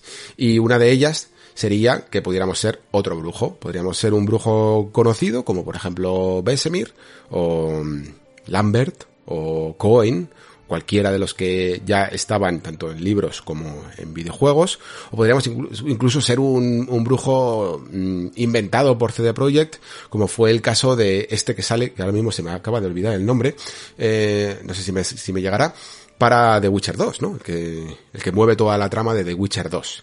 Y por supuesto, como digo, esto es un juego de rol, y también podría llegar a ser que simplemente nos dieran la oportunidad de ser un personaje creado por el jugador, ¿no? Que personalicemos tanto su aspecto, incluso a lo mejor sus orígenes, ¿no? O incluso a lo mejor hasta la escuela de la cual mm, parte, dependiendo de lo que quiera el jugador. Y estaría también interesante, creo que sería un movimiento mm, tampoco atrevido, pero curioso y valiente por parte de CD Projekt, porque hasta se podrían hacer orígenes como Dragon Age Origins, ¿no? Se, según qué escuela, tendrías un bagaje y una escena principal, o sea, una escena introductoria diferente. ¿no? Y incluso podrías empezar en distintos lados del mapa, según la escuela que fueras. Y a mí eso me parece algo a tener en cuenta. Eh, vamos, o sea, las posibilidades son infinitas, ¿eh? Hasta podríamos ser, ¿por qué siempre un brujo? Podríamos ser un mago, perfectamente, ¿no? Lo que pasa es que el sistema de magia de la saga de Geralt de Rivia, la verdad es que es un tanto blando y no todas las reglas son tan claras como a lo mejor mm, nos gustaría en un, en un RPG. Eh, bueno, pues estas son un poquito las posibilidades. Como veis, todavía queda mucho camino, todavía está todo por decidir, pero no, creo que no hay duda de que para CD Projekt, evidentemente, utilizar el as en la manga, que es tener The Witcher con ellos y haberlo conseguido mantener, es exactamente eh, lo que necesitan, ¿no? Para volver al pie del cañón. Como veis en la imagen, la única imagen oficial en el fondo que nos deja toda esta nota de prensa, el medallón que hay es un tanto distinto a el que lleva Geralt de Rivia. Y es tanto distinto en cuanto al diseño del que lleva Geralt como incluso a, lo mejor hasta del animal que podría llegar a ser, porque Geralt pertenece a la escuela del lobo, evidentemente, y lleva un lobo. Pero esto que se ve que está medio cubierto en la nieve, la verdad es que a mí personalmente no me parece un lobo. A lo mejor es que sencillamente es un diseño, sabéis que cada uno debe de llevar un medallón un poquito distinto, aunque sea dentro del lobo. Bueno, no, no se recuerda ahora mismo si eso es otro, si eso es del canon de la serie, del libro, o de los videojuegos, la verdad. No sé si todos llevan exactamente el mismo diseño de, lobo en, los videojuegos. Pero a mí personalmente, y por esas orejitas más puntiagudas y más verticales que se ven en, la foto, yo diría que parece casi más un lince, ¿no? Y perfectamente eh, puede que dentro de la preproducción, de lo único que hayan imaginado, de lo que debe de ser esta nueva saga, lo que hayan llegado a término es en decidir que, oye, mira, vamos a olvidarnos de la escuela del lobo, vamos a crear una nueva escuela, una, escuela del lince, y que el jugador se haga o bien un personaje desde cero, personalizado su aspecto mm, por él, o bien creamos un nuevo brujo y dejamos a Geralt descansar.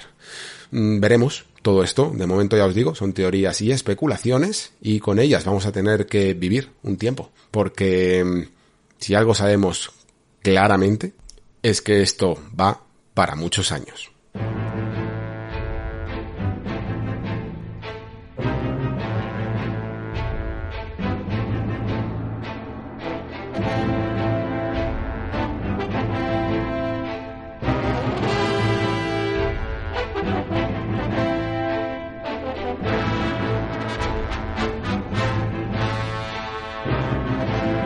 Es turno de Triangle Strategy, es turno de comenzar con esta última obra de Square Enix en ese famoso estilo HD 2D. Y para hacerlo, pues, eh, como os he comentado antes, no me, veo en la situación de, de afrontar este, esta reflexión sola, solo, porque mm, no he podido terminar el juego, lamentablemente, ya sabéis que ando un poquito fatigado, pero eh, resulta que este Triangle yo creo que es eh, el, el, uno de los juegos más afín, o sea, tendría afinidad 100% con el invitado que tenemos hoy, que no es otro que el amigo Pérez Bert. Hola Pere, ¿cómo estás? ¿Qué tal, Alex? Pues fantástico. Estoy súper contento porque, porque me lo he gozado un montón. ¿Qué te voy a decir? O sea, estoy, estoy encantado. Yo con este juego me cago en la leche, Alex. Pues fíjate que, mira, me parece bien empezar por aquí. Que yo mientras que lo estaba jugando, porque creo que habré llegado, para que os hagáis una idea, eh, a la mitad más o menos del juego, ¿vale? Y yo lo estaba gozando, pues me ha gustado bastante. Eh, lo, bueno, me está gustando bastante. Y a la vez estaba pensando, tengo ganas de saber exactamente qué piensa Pere de este juego, porque tú eres más hardcore que yo en el género. Eh, tú estás acostumbrado a que te den más mmm, desafío y, y, que te pongan las cosas más duro. No sé exactamente en qué modo de dificultad habrás jugado. Y yo pensaba, no sé, para mí está como muy bien ajustado. Creo que es un buen juego de entrada en modo normal, pero no sé si Pere creerá que le está sabiendo a poco o que hay experiencias que, que lo tiene ya muy superado con algunas experiencias que ya has tenido en el pasado. ¿Cómo lo has visto? Pues mira, Alex, a ver, yo creo que al final, para, para responderte esto, primero te tengo que ver un poco la, la, la, primera impresión que tuve yo, ¿no? Porque, mm. claro, yo estaba un poco pensando en qué tipo de juego de estrategia iba a ser. Porque en esto de los juegos de estrategia por turnos nipones, por decirlo de alguna forma, hay como dos géneros, ¿no? Los que son una especie de JSRPG, ¿vale? que es este, ¿de acuerdo? Y después están los juegos que son estrategia por turnos hardcore, que esto podría ser, por ejemplo, ese Brigandine, sí. Legend of Runersia, que tuvimos hace unos, unos meses, ¿no?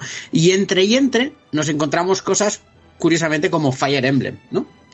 Que, se, que, que, tiene una parte de JSRPG, pero que tiene una parte también grande de estrategia. Este no, esto es un JSRPG de manual. Aquí yo me acuerdo muy bien, Alex, cuando empezamos a hablar que, que me dijiste, bueno, lo he empezado ya, ¿eh? llevo como seis horas, he hecho cuatro batallas. sí, sí. Es que los JSRPG eh, son muy RPG, es decir, hay que leer mucho, hay mucho texto, hay bueno, mucho es que este especialmente ¿eh? tiene mucho texto. Claro, claro, pero es que eso viene de, de, de esos Tactics Ogre, por ejemplo, o de, o de esos Ogre Battle, ¿no? Eh, o de ese Final Fantasy Tactics, todo viene a partir de ahí. Entonces, ¿por qué te digo esto? Pues porque los juegos que son más de este estilo, tampoco le pido una dificultad muy heavy yo, ¿de acuerdo? O sea, este no es un juego especialmente desafiante a nivel de dificultad cuando pillas la, los tres clics que tienes que hacer en, cuando plantean las batallas, por decirlo de alguna forma. En cambio, los que son estrategia hardcore, estrategia dura, eso sí, esos suelen ser más, más cañeros. Así que aquí la Es que de hecho, yo me lo, he, me lo, he, planteado de una manera que me he hecho como mi propio sistema de dificultad.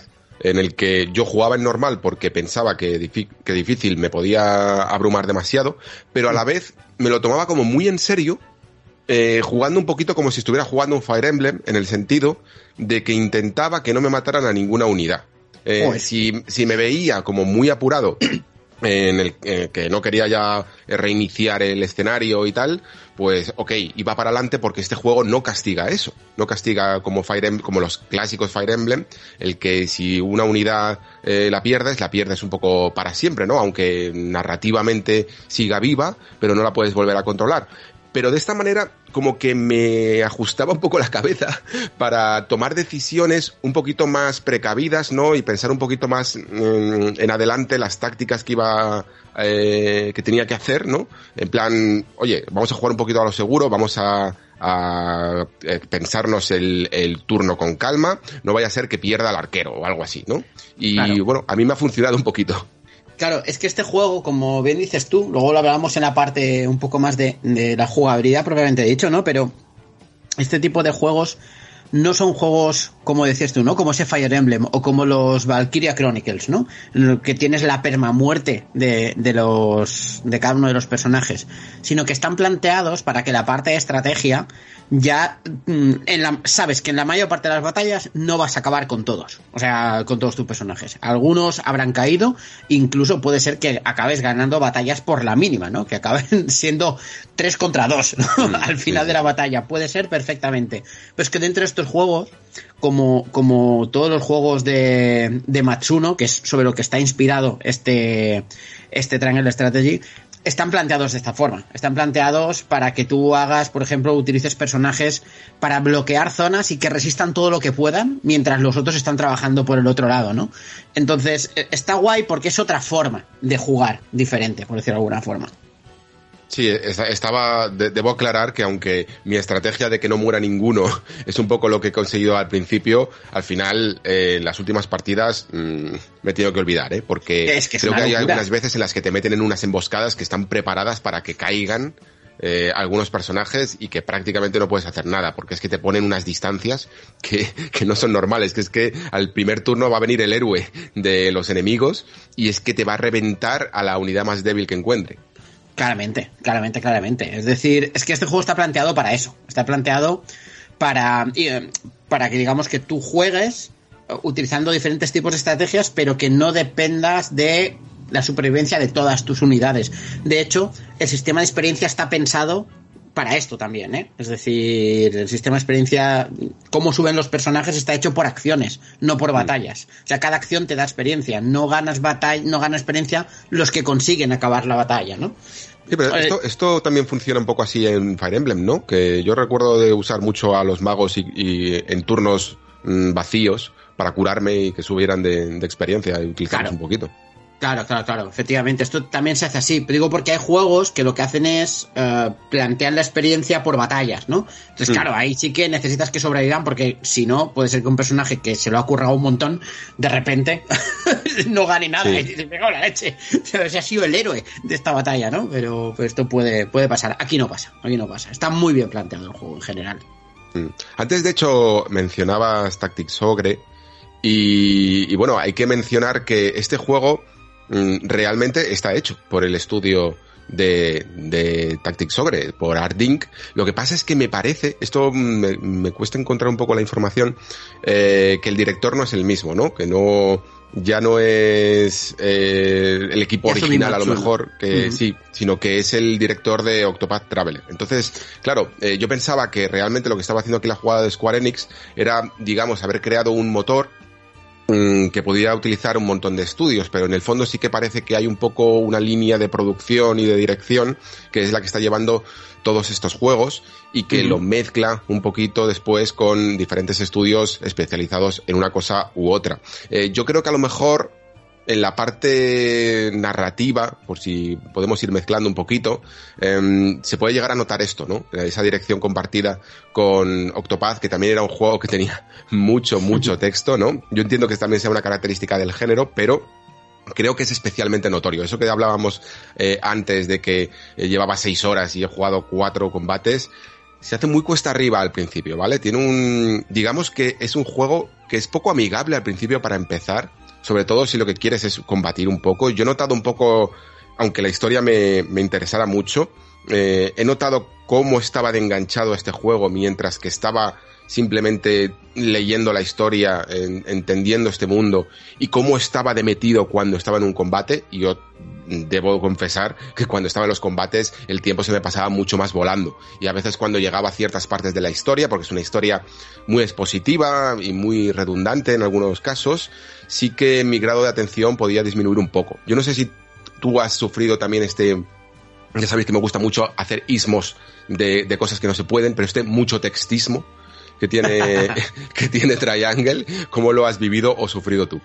Sí, también. Eh, a mí también me pasó, ¿eh? También me sorprendió al principio porque yo me lo imaginaba, no sé por qué, como un juego de eso más de estrategia que de rol, y es un juego más de rol que estrategia, ¿no? Es decir, es casi como un, un, RP, un JRPG en el cual las batallas son por son, tácticas en lugar de, de, batallas por turnos o de acción o lo que lo quieras llamar, ¿no?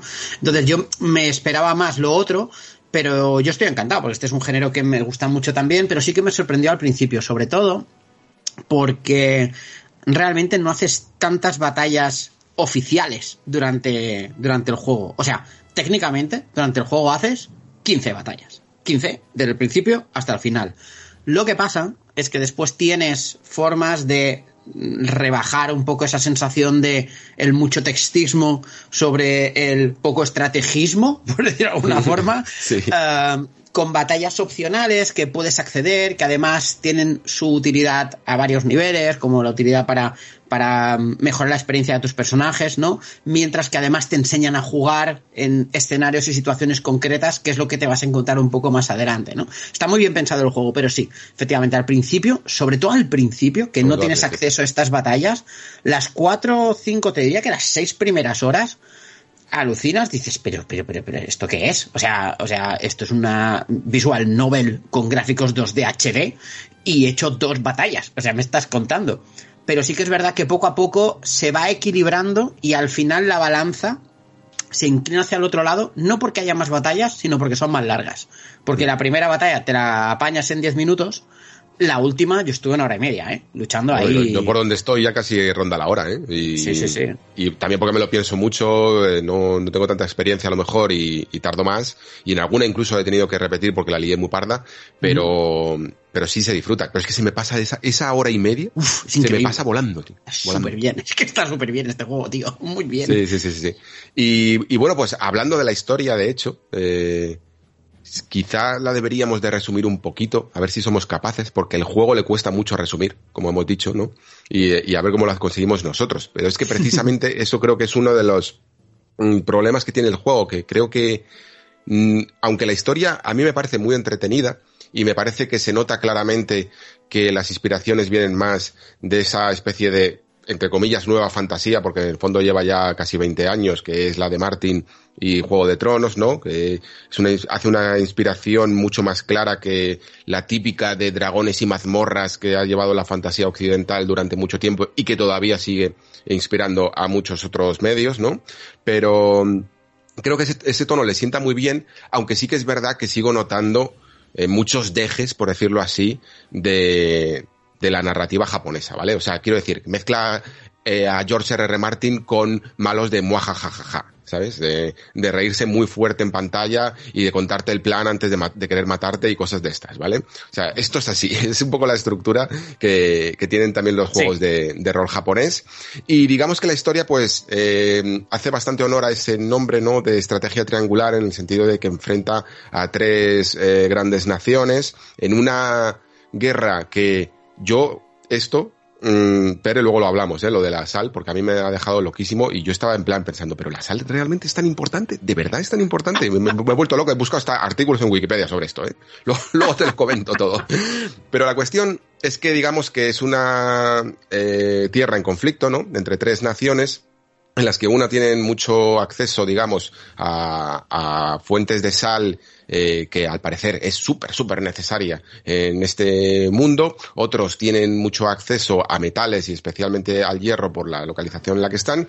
Y otros no tienen acceso realmente a nada, pero resulta que son también de los más poderosos que hay por aquí. Y encima son casi como los más buenos, ¿vale? Es muy, la verdad es que es, muy conflicto actual, ¿vale? Que, también nosotros, la- la- las potencias occidentales que no tenemos recursos en absoluto en nuestras tierras, pero que realmente somos de las más avanzadas, ¿no? Me hecho mucha gracia ese, detalle. Y la cuestión es que vienen de una guerra que le llaman ferrosalina, en la que han conseguido una tibia paz en el pasado y esa paz eh, que se va que se está firmando eh, con la apertura además de unas nuevas minas pues evidentemente pues se va a, um, romper en, en lo que en el transcurso del juego y luego pues hay mucho como decíamos antes mucho de juego de tronos de, de ambición de poder de traiciones e incluso de casas no porque en cada una de estas regiones hay diferentes casas, sobre todo en esta tierra principal, que es que de, de nombres ahora mismo me vais a perdonar. Se llama. Sí, sí, Glaucoburgo, es verdad. Eh, me, porque madre mía. Y, y nada, es quizá algunas de las partes que más conoceremos, por lo menos al principio de la aventura. Me dejo algo así importante dentro de, de la sinopsis. No, no, no, no. Bueno, quizá un poco el tono de cada una, ¿no? Porque mm. Fraguelada, que es donde está el hierro, están las minas y demás, uh, es, una, es una zona tierra, ¿no? Un, un, un, reino basado en la libertad, por decirlo de alguna forma. Ah, muy importante, eso es verdad, sí. Ahí está. En la, en la, no, en la meritocracia, si no me equivoco. Exacto, exacto. Lo que pasa es que ellos la visten de... De, libertad. De libertad, eso, me, ¿no? eso me gusta mucho, eso vamos a hablarlo después. Está, sí. está muy guay esto. Uh, Dunálgida, que es donde está la, la sal y demás, uh, tiene, es, es, la santa sede, uh, la santa sacra sede de Dunálgida, es decir, tiene un, un trasfondo más religioso y sí. demás. Y Glaucoburgo es una monarquía. Hablando sí. rápido, rápido y mal, ¿no? O sea, para resumirlo, es una monarquía con uh, rey, nobles, casas vasallas y demás, ¿no? Entonces, mmm, digamos, cada, cada uno de estos tres reinos tiene como un carácter muy, muy, muy extremo que hace que sea muy difícil uh, llegar a esa paz, ¿no? Que se consiguió llevar.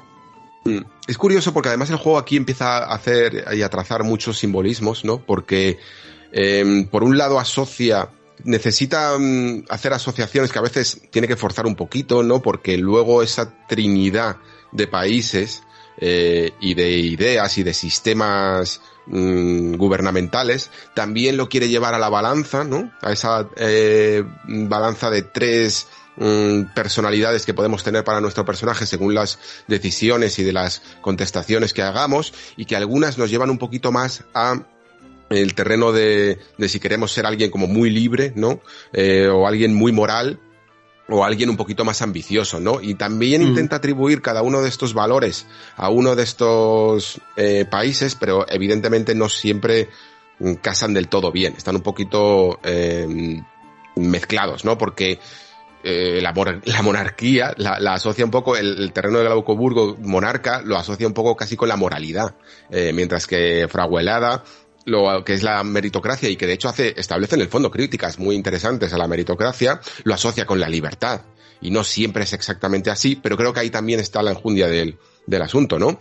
Eh, sí. Te, te comentaba mucho... de hecho esto de la meritocracia porque normalmente no se suele ver, en un, y menos en un videojuego, y ya, ya no hablo de, pero es que podría hablar de todos los medios en general, no se suele hacer y establecer críticas a la meritocracia como un sistema eh, en el que no todo el mundo parte de la misma base, lo cual es bastante interesante, ¿no? Porque siempre se habla de la meritocracia como un sistema que premia a aquellos que se esfuerzan, ¿no? Y a aquellos que destacan, pero uh -huh. no se habla de la injusticia de que no todos parten desde la misma línea de salida. Ahí y eso el juego la verdad es que lo hace muy muy bien. Son teorías que a mí además me, me interesan mucho. Recomendé en su momento un libro de Michael Sandel que se llama así, La tiranía del mérito, y, y, que sinceramente me abrió mucho los ojos sobre, sobre todo este sistema, ¿no? Y, y, la, y me, me, ha sorprendido mucho encontrármelo en un JSRPG, como dices tú, ¿no?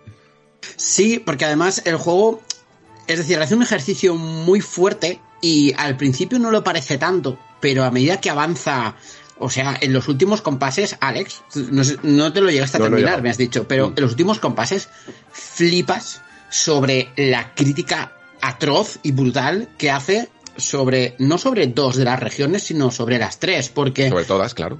porque el juego hace una cosa que es muy creo que muy inteligente que es no ponerte en, en directamente a la cabeza de ninguna de estas tres sino que tú eres un, uh, digamos, el, el, jefe de familia de una de las familias vasallas de Glaucoburgo. O sea, tú eres como mm. un segundón, ¿no?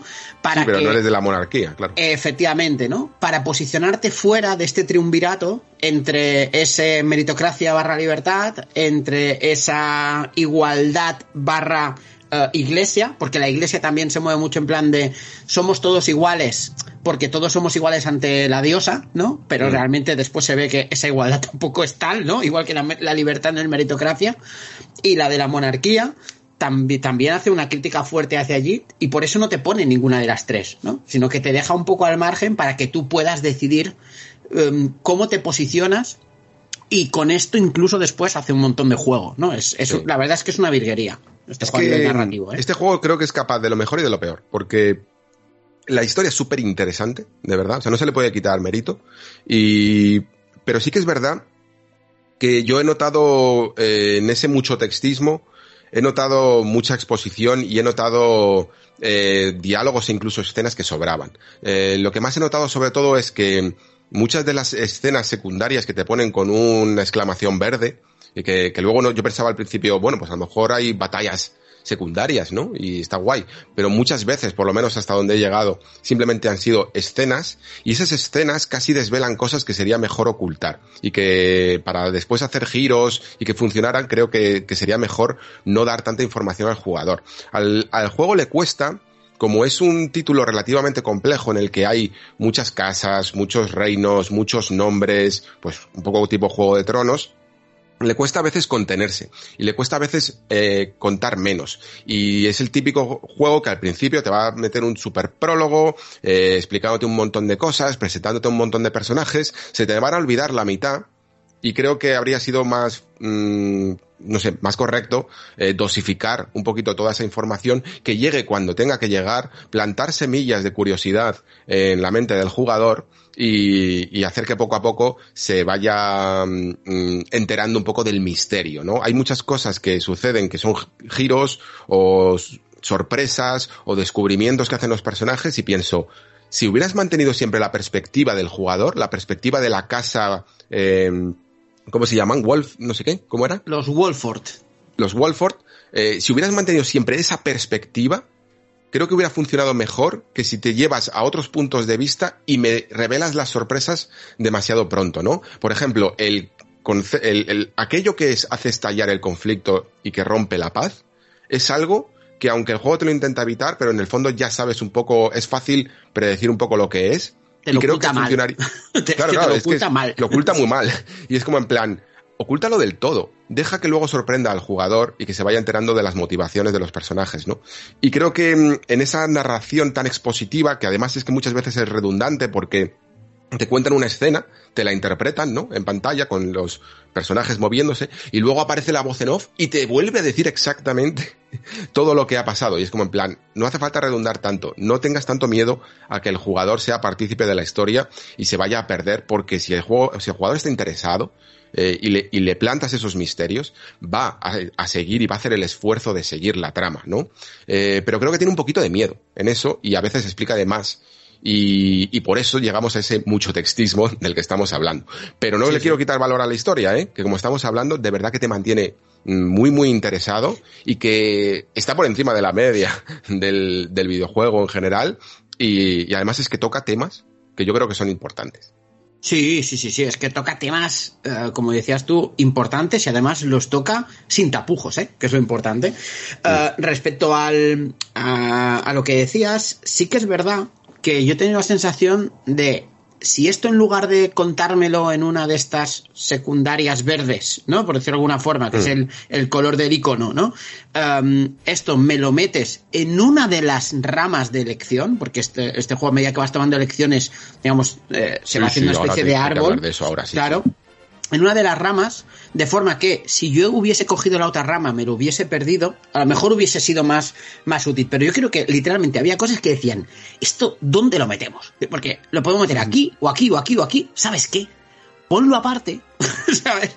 Ponlo aparte, porque le van a dar, ¿sabes? O sea, es que lo van a ver igual. Entonces, y así. Pues, pero tengo la sensación eso, ¿no? De que no tenían claro dónde meterlo y al final lo pusieron aparte para no ponerlo en todos lados, ¿no? Es decir, un poco la, la idea. Sí. Pero, pero sí, pero, pero yo creo que la historia es muy buena. Insisto, mejora muchísimo en la recta final. O sea, mientras que la primera dices, ostras, qué interesante, qué bien planteado. Sí que es verdad que al principio abruma, porque si los Wolford, si los Folkord, si los no sé qué, si no sé cuántos, que estos son eh, vasallos de estos, pero estos están con aquí y este es el primo de este, ¿sabes? Porque es literalmente este. Sí, te ponen hasta un glosario un poco que cada vez que habla un personaje le puedes dar un botón para que te acuerdes un poco de, de Sí. quién era.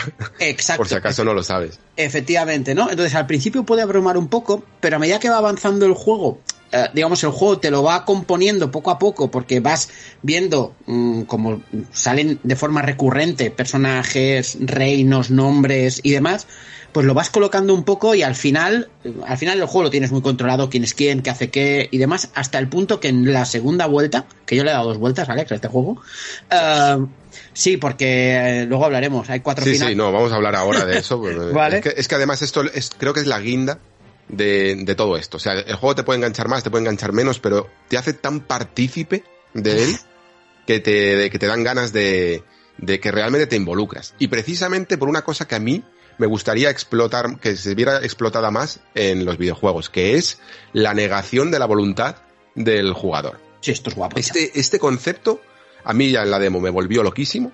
Tenía miedo de que este juego se pudiera, que, al final no fuera tan valiente y se pudiera manipular demasiado, ¿no? Porque te da como mecánicas de manipulación, pero al final me ha sorprendido para bien. Explicamos un poquito el concepto si quieres, Pere. Sí, sí, sí. Porque este juego lo que hace es um, lo que hace es, a ver, creo que primero hay que explicar un poco, es que es muy complejo explicar este juego, ¿eh, Alex? Me cago en la leche, ¿sabes? Sí, sí, sí. ¿Cómo está estructurado? O sea, está estructurado por capítulos, son 15 capítulos en principio, y cada capítulo tiene como varias secciones, ¿no? Hay un preludio, que en este preludio se hace un poco la exposición y muchas veces la sobreexposición. Después hay un interludio donde se pasan cosas, y cuando digo pasan cosas es a veces son batallas y a veces son tomas de decisiones, que es lo que explicaremos ahora. Y después está el posludio, que es las consecuencias de el pasan cosas, por decirlo de alguna forma. Y entre esto, en cualquier momento te pueden aparecer dos tipos de eventos diferentes. Uno, que son eventos alternativos que tú puedes ver o no ver y que si no ves en ese momento, más adelante puede que no estén, que son esas escenas que decíamos antes que vienen marcadas con un icono verde y que te enseñan lo que está pasando en otra parte de, del país, por decirlo de alguna forma, ¿no? En otra parte de, de, estas tierras. Y no hay nada de acción, no hay nada de batalla, no hay nada de exploración aquí. Esto es novela visual pura y dura. Después, otra cosa que puede. Eh, y la otra es personajes, escenas de personajes, que también es novela visual pura y dura, pero personajes que puedes ir reclutando o no, o relaciones internas entre personajes, ¿no? Esto. ¿Qué pasa? Que entre ese pasan cosas están, como decía, las batallas, las tomas de decisiones y otra que no he dicho, que es la exploración, que hay algunas zonas, unos momentos en los que puedes moverte libremente y explorar un poco para averiguar un poco de información. Esa información te sirve luego para las tomas de decisiones. Y estas tomas de decisiones es que el juego, y eso es lo chulo, te ponen una tesitura de una entre dos y tres opciones de elección. ¿Hacemos esto o hacemos esto otro? Pero mientras que en otro juego tú dirías, vale, pues hacemos esto, aquí no, aquí cada uno de los personajes que te acompañan, ¿vale? De los principales, tiene sus propias motivaciones y tiene una afinidad hacia ti, en función de si tú en tus decisiones y cómo luchas y todo en general, uh, eres más pro um, racional, por decirlo de alguna forma, emocional o moral, ¿no? Entonces, cada una de estas elecciones, básicamente, tú no eliges, ellos votan. Lo que pasa es que tú puedes hablar con ellos para intentar que cambien su voto, ¿no? Es decir, vamos a la primera elección, vamos a Dunálgida o a Fraguelada. Tú quieres ir a Fraguelada. Ok. Entonces, la mitad quieren ir a un sitio, la otra mitad al otro. Entonces, tú puedes hablar con la mitad que quieren ir al otro sitio para convencerles que te hagan caso. ¿Lo consigues? O no. y eso es lo interesante. A veces lo consigues con, eligiendo las opciones de diálogo co concretas y correctas, pero si no lo consigues, y el voto te sale en contra, hablando claro, ajo y agua y haces sí, sí. lo que elige la mayoría. Es que precisamente lo interesante es no conseguirlo. Y yo, curiosamente, eh, al principio, la primera votación, que es un poco la que has dicho, eh, no tuve ningún problema. Dije, bueno, vale, vamos a ver qué tal sigue esto. Y la segunda es la que se veía en la demo. Sí. Y en esa en la demo lo conseguí manipular un poquito, por decirlo así, eh, uh -huh. hacia donde yo quería, ¿no? Y luego lo que me pasó es que en mi partida ya principal el, del juego completo no lo conseguí, no lo conseguí y dije, pero bueno, si más o menos sabía lo que tenía que decir. Sí, sí. Sin embargo, no sé cómo la lié, pero la lié. Y además es que lo gracioso y lo, y lo, y lo interesante es que yo pensaba que lo tenía clarísimo, que lo había conseguido manipular perfectamente. Y en el último momento, cuando van a votar, te dicen un comentario los personajes y, y, y empezaba a decir varios lo siento mucho y yo hostia la vamos a liar la vamos a liar y realmente esa esa sensación que se te queda a ti de que el juego te la acaba de liar que te acaba de trolear que acaba de hacer exactamente lo contrario a lo que tú querías es uh -huh. muy poderosa realmente te sientes como un poco fastidiado como en plan joder es que yo no quería esto sí, y, sí. y la y, pero lo, lo guay es tener eh, eh, por ahí empieza realmente la bola de nieve. Porque es una decisión que tú no querías y que te va a llevar probablemente a dos decisiones, a tomar otra decisión después, que no quieres ninguna ya. ¿Vale? Que, que ya estás un poco incluso en esa forma de tratar, que, trata Martin la, literatura fantástica, de en plan, todo es malo, ¿no? Tienes, tienes que. Eh, no, no vas a conseguir nunca tu sueño idílico, sino que tienes que no solo apechugar, sino elegir entre dos males, ¿vale? Porque vas a tener que o traicionar a estos o traicionar a estos, ¿no? Es un poco así ese tipo de literatura. Mm, pues aquí sucede un poquito lo mismo. Ya te empieza a meter en una espiral en el que te das cuenta de que, por decirlo así, que es un poco la, ley, las leyes del Green Dark en fantasía funcionan así, de que el mundo es un lugar terrible, ¿no? Y que no hay nunca un, un camino idílico y heroico como en las novelas caballerescas, ¿no? Que todas las decisiones que tomes van a llevar a, la, a consecuencias y a las muertes de muchas personas. Y creo que eso el juego lo consigue muy bien en base a, a, entre comillas, equivocarte, porque en el fondo no te estás equivocando, ¿no? Sencillamente estás haciendo un poco, ejerciendo la democracia, porque no eres tú solo el que decide, de hecho, tú decides, no decides realmente, ¿no? Son los personajes los que deciden, tú eres el que puedes llegar a desempatar, que también me ha pasado. Que, que hay algunos momentos en los que la balanza se queda en la mitad, ¿no? Hay tres y tres, y tú entonces desempatas y sí que puedes decidir. Pero si no, generalmente tú no votas. Son ellos los que votan y tú el que intentas tratar de convencer. Sí, sí, sí. A ver, primero, en este juego te pasas todo el juego eligiendo el mal menor, o sea, constantemente. O sea, y cuanto más o avanza. el que crees tú, que es el mal menor. Exacto. Y cuanto más avanza, o sea, más malas son todas las opciones. O sea, más duras. Es lo que te digo, que parece un tren, un, tren, descarrilando todo el rato. Sí, sí, lo ves descarrilar, pero lo que pasa es que sí que es verdad que hay algunas líneas que el tren descarrila, pero a unos niveles exagerados. Algunas son más comedidas hasta casi el final, pero algunas desde el mismo principio.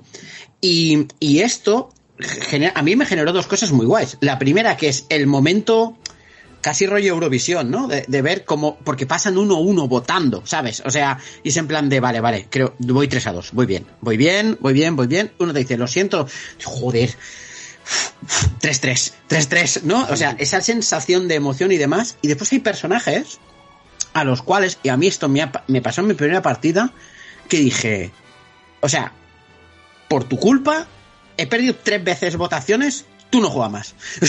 o sea, tú no vuelvas a salir al campo de batalla, cabrón, ¿sabes? o sea, no lo quería a mi lado. O sea, le generé rechazo a personajes. Qué guay. ¿vale? y, eso, y eso es guay, ¿no? Y tú decías, ¿por qué la lié? ¿Por, ¿Por, qué lo conseguí en la demo y no la lié en la otra? El motivo es muy sencillo, ¿vale?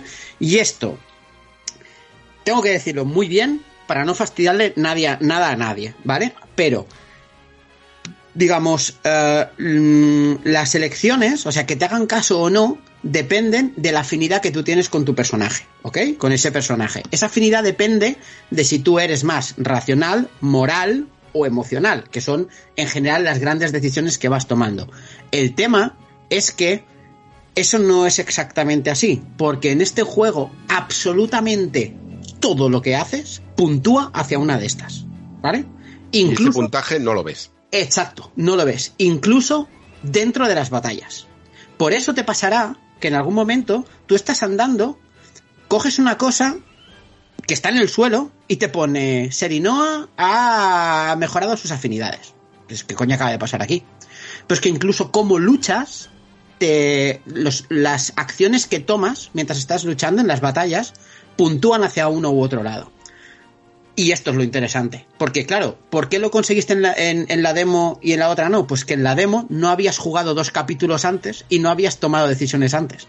Digamos, tu mm. personaje era más neutro, realmente. En cambio, en, en tu partida, tus otros personajes están más posicionados. Llega momentos, Alex, que al final, para convencer a, a, un personaje que es no afín a ti, sino contrario a ti, tienes que acertar sobre tres o cuatro decisiones de diálogo, porque si no, no te hacen caso.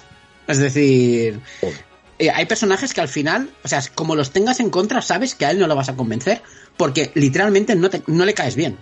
Ese es el resumen, ¿sabes? Es muy guay esto. Me, me da miedo y a la vez hype pensar cómo sería este juego con muertes de personajes. ¿eh? Con permadez. Ah. Porque ahí sí que te tocaría muchísimo, ¿eh? El que pensar eh. que algunas decisiones que no has tomado ni siquiera tú y que por y porque alguien ha decidido hacer otra cosa, ha muerto alguien que tú querías y tanto tú como jugador como el personaje que pudiera ser alguien que amaba o lo que sea. Y, debe, y, aquí hay muchísimas posibilidades, ¿eh? Mira, Alex, Alex, te lo digo así. Muertes no, pero pérdidas yo no te digo nada. te lo digo así. No te digo nada. Es que no puedo decir muchas cosas. Claro, claro, pero... yo me refiero un poco más a, la parte sistémica de la permadez de, de, no poder controlar a una unidad y ese tipo de cosas. Me refiero exactamente a eso. Vale, vale. Porque hay personajes, a ver, mm, hay personajes que entran y salen de tu grupo en según mm. qué situaciones. Y hay personajes que no vuelven. Mm. Joder, qué guay. ¿Entiendes? Sí, sí, sí. Pues eh, nada, yo creo que eh, de verdad la parte narrativa son estas cosas. Y además es que son precisamente esta cara que es la que más se mezcla con, con mecánicas de juego, ¿no? Lo que realmente no puedes trasladar a otro medio, lo que hace, lo que dispara eh, a este juego narrativamente. O sea, merece muchísimo la pena por eso. Creo que con un mejor ritmo, un poco en esa exposición que hablábamos, había sido casi perfecto. Y aún así, te engancha, te engancha y... Y no sé, de verdad que te sorprende todo el rato te tarda en generar la escena, pero cuando la genera y cuando llega, realmente te tiene, te tiene enganchado. Y ahora sí, eh, si no queda más eh, cuestiones sobre la narrativa, hablamos también un poquito de las batallas, ¿no? Porque también son importantes. Sí, sí, pasamos a las batallas, pero antes ah, creo que vamos a avisar un poco a, a tu audiencia de lo siguiente, y es que cuando acabe el programa, un poco como cuando haces los programas con spoilers, por decirlo de alguna forma, Vamos a contar un pequeño secretito que tiene el juego, que no es spoiler exactamente, pero sí que conviene no escucharlo hasta que os hayáis terminado el juego, por decirlo de sí, forma, realmente, o sea, yo creo que hay gente que le gustaría saberlo, incluso aunque lo esté jugando en este momento o aunque incluso todavía no haya jugado. No es, lo que pasa es que no es un spoiler narrativo, ¿vale? Exacto. sí es un spoiler estructural, pero que puede que haya gente que le guste, que le guste saberlo. Así que aún así, lo vamos a dejar para después de, la música del programa final y quien quiera lo que sepa que ahí lo tiene para escuchar. Y ahora ya si quieres pues pasamos un poquito a, hablar también del combate porque es digamos la otra el otro pilar de este juego, ¿no? Sí, sí, sí, totalmente. Eh, es un juego de estrategia por turnos, de esos de por baldosillas, como me gusta llamar a mí, ¿no? Eh, por cuadrículas y demás. Uh, super heredero de los juegos de Yasumi Matsuno, como decíamos, ese Tactics Ogre, ese Final Fantasy Tactics, los Ogre Battle y demás, que está basado, y, es heredero porque está basado en el uso de personajes muy definidos, ¿vale? Es decir, cada personaje tiene un rol claro, ¿no? Por ejemplo, Serinoa, que es el prota, es buen luchador y un poquitín de apoyo. Roland, que es otro personaje, es mueve mucho y es muy ofensivo. Hay el típico tanque, la típica curadora, la maga de fuego, el mago de hielo, ¿no? O sea, hay, cada personaje tiene un rol muy bien definido y lo que es, una, es una clase, ¿no? Pero casi es una clase que es su propio héroe, porque en Fire Emblem tenemos clases, pero puede que haya muchos personajes que estén dentro de esa misma clase. Aquí normalmente cada clase es única, ¿no? Exacto. O sea, aquí no hay dos personajes iguales. En Fire Emblem sí, te puedes coger personajes que sean de la misma clase y hacértelos muy parecidos. ¿Tendrán algún detalle aquí? No, no, aquí son claramente diferentes, ¿no? Y, ¿Y a qué juega este juego de estrategia? A que aprendas a, a combinarlos, en pocas palabras. Que aprendas a combinar esos personajes generando sinergias, apoyos entre ellos y, sobre todo, que uses los personajes más adecuados para cada escenario, ¿no? Porque cada escenario es muy diferente, cada batalla está planteada de forma muy diferente. Y precisamente en la variedad es una de las grandes virtudes que tiene este juego, la variedad de, personajes, porque es verdad que está el guerrero, el caballero, el mago blanco, el mago de fuego, el, el de objetos y demás, pero pues tienes clases que son raras. Por ejemplo, tienes una chamán que controla el clima y puede hacer que llueva o que haga viento. Tienes un herrero que lo que hace es poner trampas, casi no sabe combatir, pero pone trampas muy bien y, es capaz de dominar zonas del terreno o, ralentizar al enemigo muy bien. Hay uno que es súper gracioso, que es un mercader, que lo que hace es cabrear a distancia a los enemigos y hace que lo persigan, pero como él mueve mucho, no lo atrapan, ¿sabes? Y entonces genera una especie de Benny eh, raro, ¿sabes? Que es súper divertido. Entonces, claro, combinando muchos tipos de personajes, al final te queda un sistema de batalla súper interesante, que se apoya sobre dos sistemas, sí de batalla propiamente dicho, muy sencillos. Uno que es que si tienes rodeado a un enemigo por cada lado, ¿no? Eh, si tú atacas, el otro Mm. hace un ataque de oportunidad, por decirlo de alguna forma, ¿no? O sea, si, si yo te ataco a ti desde la izquierda eh, y tengo otro personaje eh, a, a su derecha, entonces hago el ataque de izquierda y de gratis el de la derecha mete un ataque extra, ¿no? Por decirlo de alguna Sí. forma. Y los ataques por la espalda, que cualquier ataque por la espalda automáticamente es un crítico, con lo cual eh, es muy importante cómo posicionas la unidad después de cada uno de los movimientos, ¿no? Para vulnerar ataque, para que no quede vulnerable a ataques y demás. Con lo cual es un juego que se basa mucho en la- el posicionamiento de la clase más que en el poder de cada clase. No sé si me explico. Sí, sí, sí. A mí además es que este juego tiene dos cosas que es de las que más me gustan de los juegos por turnos. Que es, una, en la visión clara del orden de la jugada, que te, que te ordene exactamente a todos los héroes y, y enemigos que hay en qué turno van a tocar, porque tú entonces puedes empezar a predecir que, cómo, cómo puedes eliminarlos antes de que lleguen su turno. Es, un, es una mecánica que me gusta mucho porque puedes meter cuestiones de aceleración, ¿no? De decir, mira, si acelero esta unidad que es el número 13, llega al 7, llega antes y entonces me puedo cargar al 8 y, y- y le rompo el turno, ¿no? Eso sumado a los puntos de acción, que también es una mecánica que me gusta mucho, en plan, tengo como dos rompitos y necesito tres para poder hacer un ataque especial, con lo cual eh, lo mejor es pasar el turno para que después me pueda asegurar que tengo los tres para hacer el ataque especial y hacer ese tipo de jugadas eh, me gustan muchísimo. Son, son mm, estrategias casi de predicción, ¿no? De, de preparación del terreno para después poder hacer mucho daño en vez de estar siempre utilizando al máximo los recursos en el turno que te toca, ¿no? Sí, en este juego, o sea, como vayas a tope con todo desde el principio, de, de repente te encuentras en- eh, que hay uno o dos turnos en los que no puedes ni atacar ni defenderte prácticamente.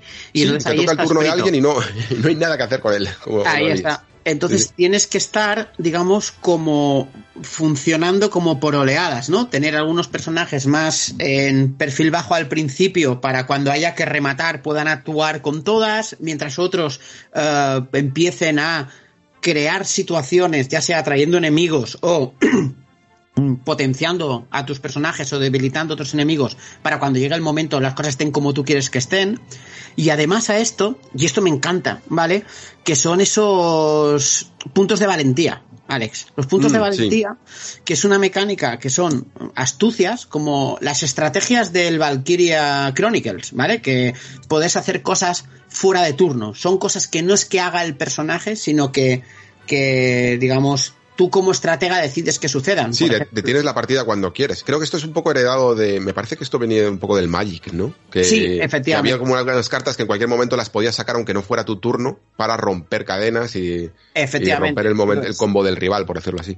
Claro, estos, estos son eh, como astucias, como digamos mm, estrategias que tú decides act- activar, ¿no?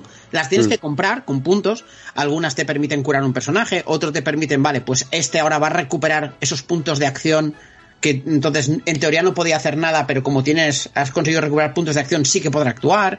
O incluso eh, adelantar el turno de alguien cuando no le toca, ¿no? Eso también te lo te permite, ¿no? Para, para poder ejecutar así. El, ejemplo es- más fácil es que veas claramente que una unidad va a morir porque el siguiente turno es el del rival y, y tú no tienes ni ma- ninguna manera de curarle porque ni tus unidades llegan, ni es tu turno, ni nada, y entonces le das al botón rápidamente, detienes todo y dices, le curo por la face, por, eh, por la gracia divina, le cura y, entonces sobrevive. Básicamente esa es la, la mecánica. Ahí está. Los puntos están muy limitados, o sea, puedes hacer poquitas acciones, pero lo suficiente como para que sean determinantes.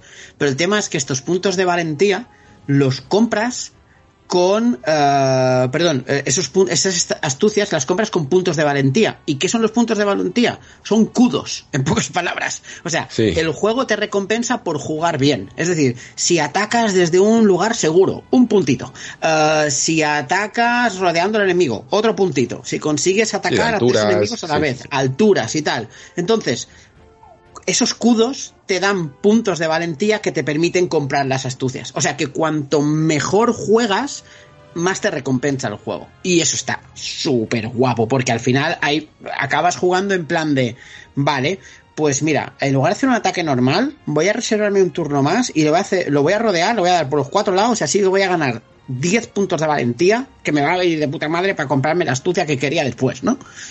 Llegas a estos niveles, está muy guay. Mm. Mm. Pues si a esto le sumamos además, pues lo típico que la parte más JRPG, ¿no? De mejorar tus unidades tanto en ataque, salud, defensa, eh, los que tengan puntos de magia, eh, la suerte incluso, y luego sobre todo el que hay ciertos momentos en los que puedes cambiarles un poco, subirles de clase, por decirlo así, ¿no? Eh, todos tienen como tres clases a las que pueden ir subiendo y entonces mejora muy fuerte sus, sus atributos, pues tienes un sistema muy, muy bien, muy bien planteado, que funciona muy bien. Evidentemente se nota que como son pocas batallas, que, van a ser pocas batallas, como decías tú, más o menos que puedan ser 15, ¿no? Una por capítulo. Mm, no vas a tampoco a lo mejor a poder desarrollar en algunos casos tanto. Eh, no sé hasta qué punto incluso el juego te va a permitir que puedas mejorar demasiado a todas las unidades, sino que tienes que hacer decisiones de a quién le das los puntos y a quién no, porque todo el tema de los materiales, de momento hasta donde estoy yo, es bastante exigente, ¿no? O sea, al principio como que te da, venga, sí, dos piedras, dos maderas o dos hierros, pero luego te empieza a pedir mucho material para cada unidad. Entonces no sé hasta qué punto los podrás chetar, pero, pero sí, lo tiene todo muy bien medido. Vas viendo todos los, después también los objetos, el equipamiento que le puedes hacer, y realmente da posibilidades para, para varias jugadas que en el fondo es lo que buscan. Sí, sobre esto de mejorar, eh, mejoras el personaje y después las armas, ¿eh? También. Entonces, mm. porque tienes el nivel de personaje que te da acceso a habilidades especiales del personaje, por decirlo de alguna forma. Pero, por ejemplo, si tú eres un personaje de nivel 30, pero, es, mm, pero no lo has hecho crecer, por decirlo de alguna forma, no le has promocionado de clase, a lo mejor solo puedes utilizar las habilidades de hasta nivel 10 y las otras las tienes bloqueadas, ¿no? Entonces, tienes que ir haciendo eh, ese upgrade de clases y después eh, para mejorar los atributos de forma interna, aparte de ese upgrade que consigues cuando, cuando subes de clase, es con las armas. Y claro, las armas también, cuando las haces crecer de nivel, te abren, por ejemplo, a nivel 1 pues puedes conseguir más 1 al ataque, ¿no? Pero a nivel 2 se te abre el de más 3 al ataque. Y a nivel 3 se te abre el de más 10 al ataque, ¿no? Entonces, claro, tienes que ir comprando y al final es es mucha compra, César. Perdón, César, te iba a decir, que no estoy hablando con César de esto. Es mucha compra, Alex. Y sí, efectivamente, faltan. No, no lo puedes subir todo, ni mucho menos. La Yo acabé la primera run sin el New Game Plus con el Serinoa, que es, mi prota que es el protagonista, al 80% subido, pero el resto al 60, ¿eh? Y el resto significa las 10 que suelo utilizar. Las hay que no las promocioné en absoluto. Sí, que casi no las sabías que no las ibas a utilizar a lo mejor mucho y decidiste, sí. Al principio te apetece eh, probar todas un poquito, pero luego dices, eh, esta no se adecua del todo a mi estilo de juego y la dejas un poco ahí de lado. Sí, vas cogiendo el rollo a tu forma de jugar, ¿no? Claro. Sí, pero, pero bueno, esto está bien, para que después en otras partidas se te puedan hacer un poquito más, más diferente porque dan ganas. Yo pues de momento no, no creo que lo haga así, porque probablemente como tú empezaría desde el principio, pero sí que me he hecho como saves de cada decisión para ver un poquito las, las consecuencias. Y no sé si las, si las aprovecharé. Pero es que el juego da, da mucho a eso, a una rejugada para ver ya no solo la consecuencia narrativa contraria, que yo entiendo que en el fondo, por mucho que quiera dar caminos ramificados, en el fondo tendrá que tirar para una misma dirección, porque si no sería mucho trabajo, pero eh, creo que también con esa variedad que te da de unidades, mmm, casi te puede parecer una partida completamente distinta. Sí, son árboles que se abren y se cierran con las decisiones, pero sí que es verdad que según el camino te da acceso a unas, a, a unas tropas o a otras, ¿no? Entonces hay, hay, tropas que no podrás ver en tu primera vuelta mm. porque no, no, has podido acceder a ellas. Claro. Y a nivel de, de las batallas, que es lo que me faltaba por decir, uh, hay dos tipos. Después hay un, unas que son como unas batallas tutoriales, ¿no? Que, te, que puedes coger, que puedes acceder a ellas desde el campamento cuando tú quieras y las puedes jugar todas las veces que quieras, además, ¿eh? De forma que eso es un poco para farmear y, y para subir experiencia si quieres y demás, pero están bien planteadas porque son como tutoriales, ¿no? En plan de, por ejemplo, hay una batalla que es contra muchos magos, otra batalla que es contra muchos arqueros a distancia, otra que es defensiva, otra que es para aguantar una emboscada, otra, ¿me entiendes, no? Entonces cada una te plantea como un escenario que son escenarios que te vas a encontrar más adelante combinados. Por ejemplo, eh, más adelante te puedes encontrar, me estoy inventando eh, para no spoilear nada, una emboscada con muchos magos te puedes encontrar. Claro, si tú has jugado esas dos batallas, dices, ostras, vale, contra los magos me fue bien esto y esto y esto, y la emboscada, como está en alturas diferentes y demás, necesito personajes que se muevan mucho, que sean capaces de subir y bajar alturas, porque aquí está el salto, que es lo que te permite el movimiento vertical. Uh, pues, ta, pues necesito esto, ¿no? Si has jugado esas batallas, además de subir personajes, de conseguir más objetos, de conseguir más dinero para potenciarlos, uh, te permite aprender a jugar en situaciones y te facilita las batallas de después. Muy bien. ¿Te parece que cerremos con un poquito de hablar del estilo gráfico y de, cómo se ve en Switch y tal? ¿Tú cómo lo has jugado? Eh, me imagino que como te has movido mucho, no paras de moverte, mm. eh, lo habrás jugado Switch mucho en portátil, ¿no? en la Switch OLED, sí, sí. Lo he sí, pero que digo OLED. que en la, en la propia pantalla de la Switch, ¿no? Sí, sí, sí, portátil, portátil total. Mm. Ah, perdón, una cosa, perdón Alex, de, del- de las batallas, que es una cosa que me preguntó un montón la gente por Twitter, y lo voy a decir aquí para que la gente lo sepa. Um, si aquí pierdes no pasa nada, ¿vale? O sea, Mm. es decir, es importante. El juego es consciente de, de que habrá gente que no es muy ducha en este tipo de juegos o no está muy rodada. Normalmente, cuando tú pierdes una batalla, la tienes que repetir. Aquí la repites, pero te quedas la experiencia que tenías, que has ganado. ¿Vale? Con lo Sí. cual, si tú pierdes en una batalla al final de todo y demás, los objetos que has conseguido los pierdes, los objetos que has gastado los recuperas, pero la experiencia que has conseguido durante la partida te la quedas. De forma que repetir una batalla varias veces eh, te permite no solo aprender a jugar esa batalla, sino a farmear haciendo la propia batalla, ¿no? Con lo cual poco a poco irás cada vez mejorando. Lo digo porque es importante, porque el juego es, es, es digamos, agradable a- en, en Sí, ese que de, sentido. de hecho yo mm, no, al principio no lo sabía y en una le reinicié la batalla antes de, mm, de terminarla y no sé si me dieron la, la, la experiencia al reiniciarla. Me parece que sí, que también, ¿eh? Sí, no, no hace sí. falta morir del todo, ¿sabes? Que, que maten a todos tus personajes, que te ponga game over o algo así, sino que si le das a reiniciar también te la, Sí, si haces el surrender, o sea, si te rindes y, y la vuelves a jugar, esa experiencia también la, también te la, también la tienes, efectivamente. Vale, pues eh, dicho esto... mm, La parte gráfica. Sí, La parte gráfica. Eh, yo he. No, no, está perfecto. Eh, yo he jugado al casi todo, el 90%, en pantalla de televisión, ¿vale? También OLED, pero, pero en pantalla de televisión. Y yo creo que tú has tenido una mejor experiencia que yo en esto, ¿vale? Porque mm, los gráficos de este HD 2D, de este motor de Square Enix, que ya se vieron en Octopath Traveler, tienen un problema. Realmente no tienen un problema mm, per se, sino que tienen un problema al hacerlo, al programarlo para Switch. Y esto es una cosa que ya nos dimos cuenta los que después pudimos probar Octopath Traveler en PC. Y es que la Switch, lo siento mucho, pero es que ni siquiera da para hacer esto bien. ¿Vale? O sea, es una consola que tiene eh, ciertas limitaciones técnicas y que por lo tanto a la hora de tratar eh, filtros y de anti-aliasing y cosas así, se le da especialmente mal, por lo que sea.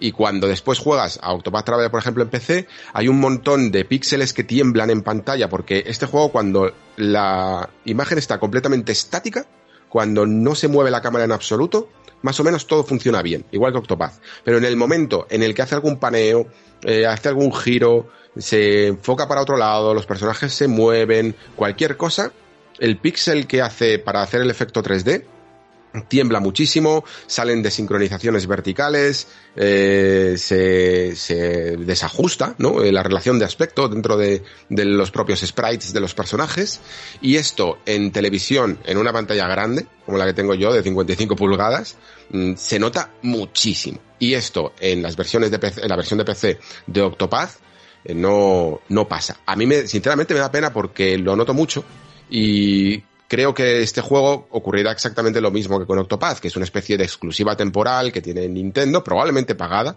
El otro día lo estábamos teorizando en el Discord sobre si esto realmente es una acción de Square Enix, porque este juego ha vendido bastante bien.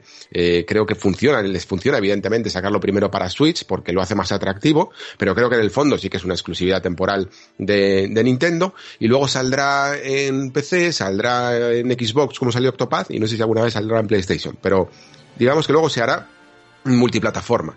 Y se nota bastante como con un poquito más de, potencia técnica, eh, estas, estos detalles se, se arreglan. El motor no parece muy potente, pero realmente requiere de algunas cosas que sí que se echan de menos. Y sin embargo, todo esto que, te, que estoy contando, seguro que a ti, Pere, te suena un poco a chino, porque mm, sí que es verdad que en una pantalla tan pequeña como la de Switch, se nota mucho menos todos estos defectillos gráficos, ¿no?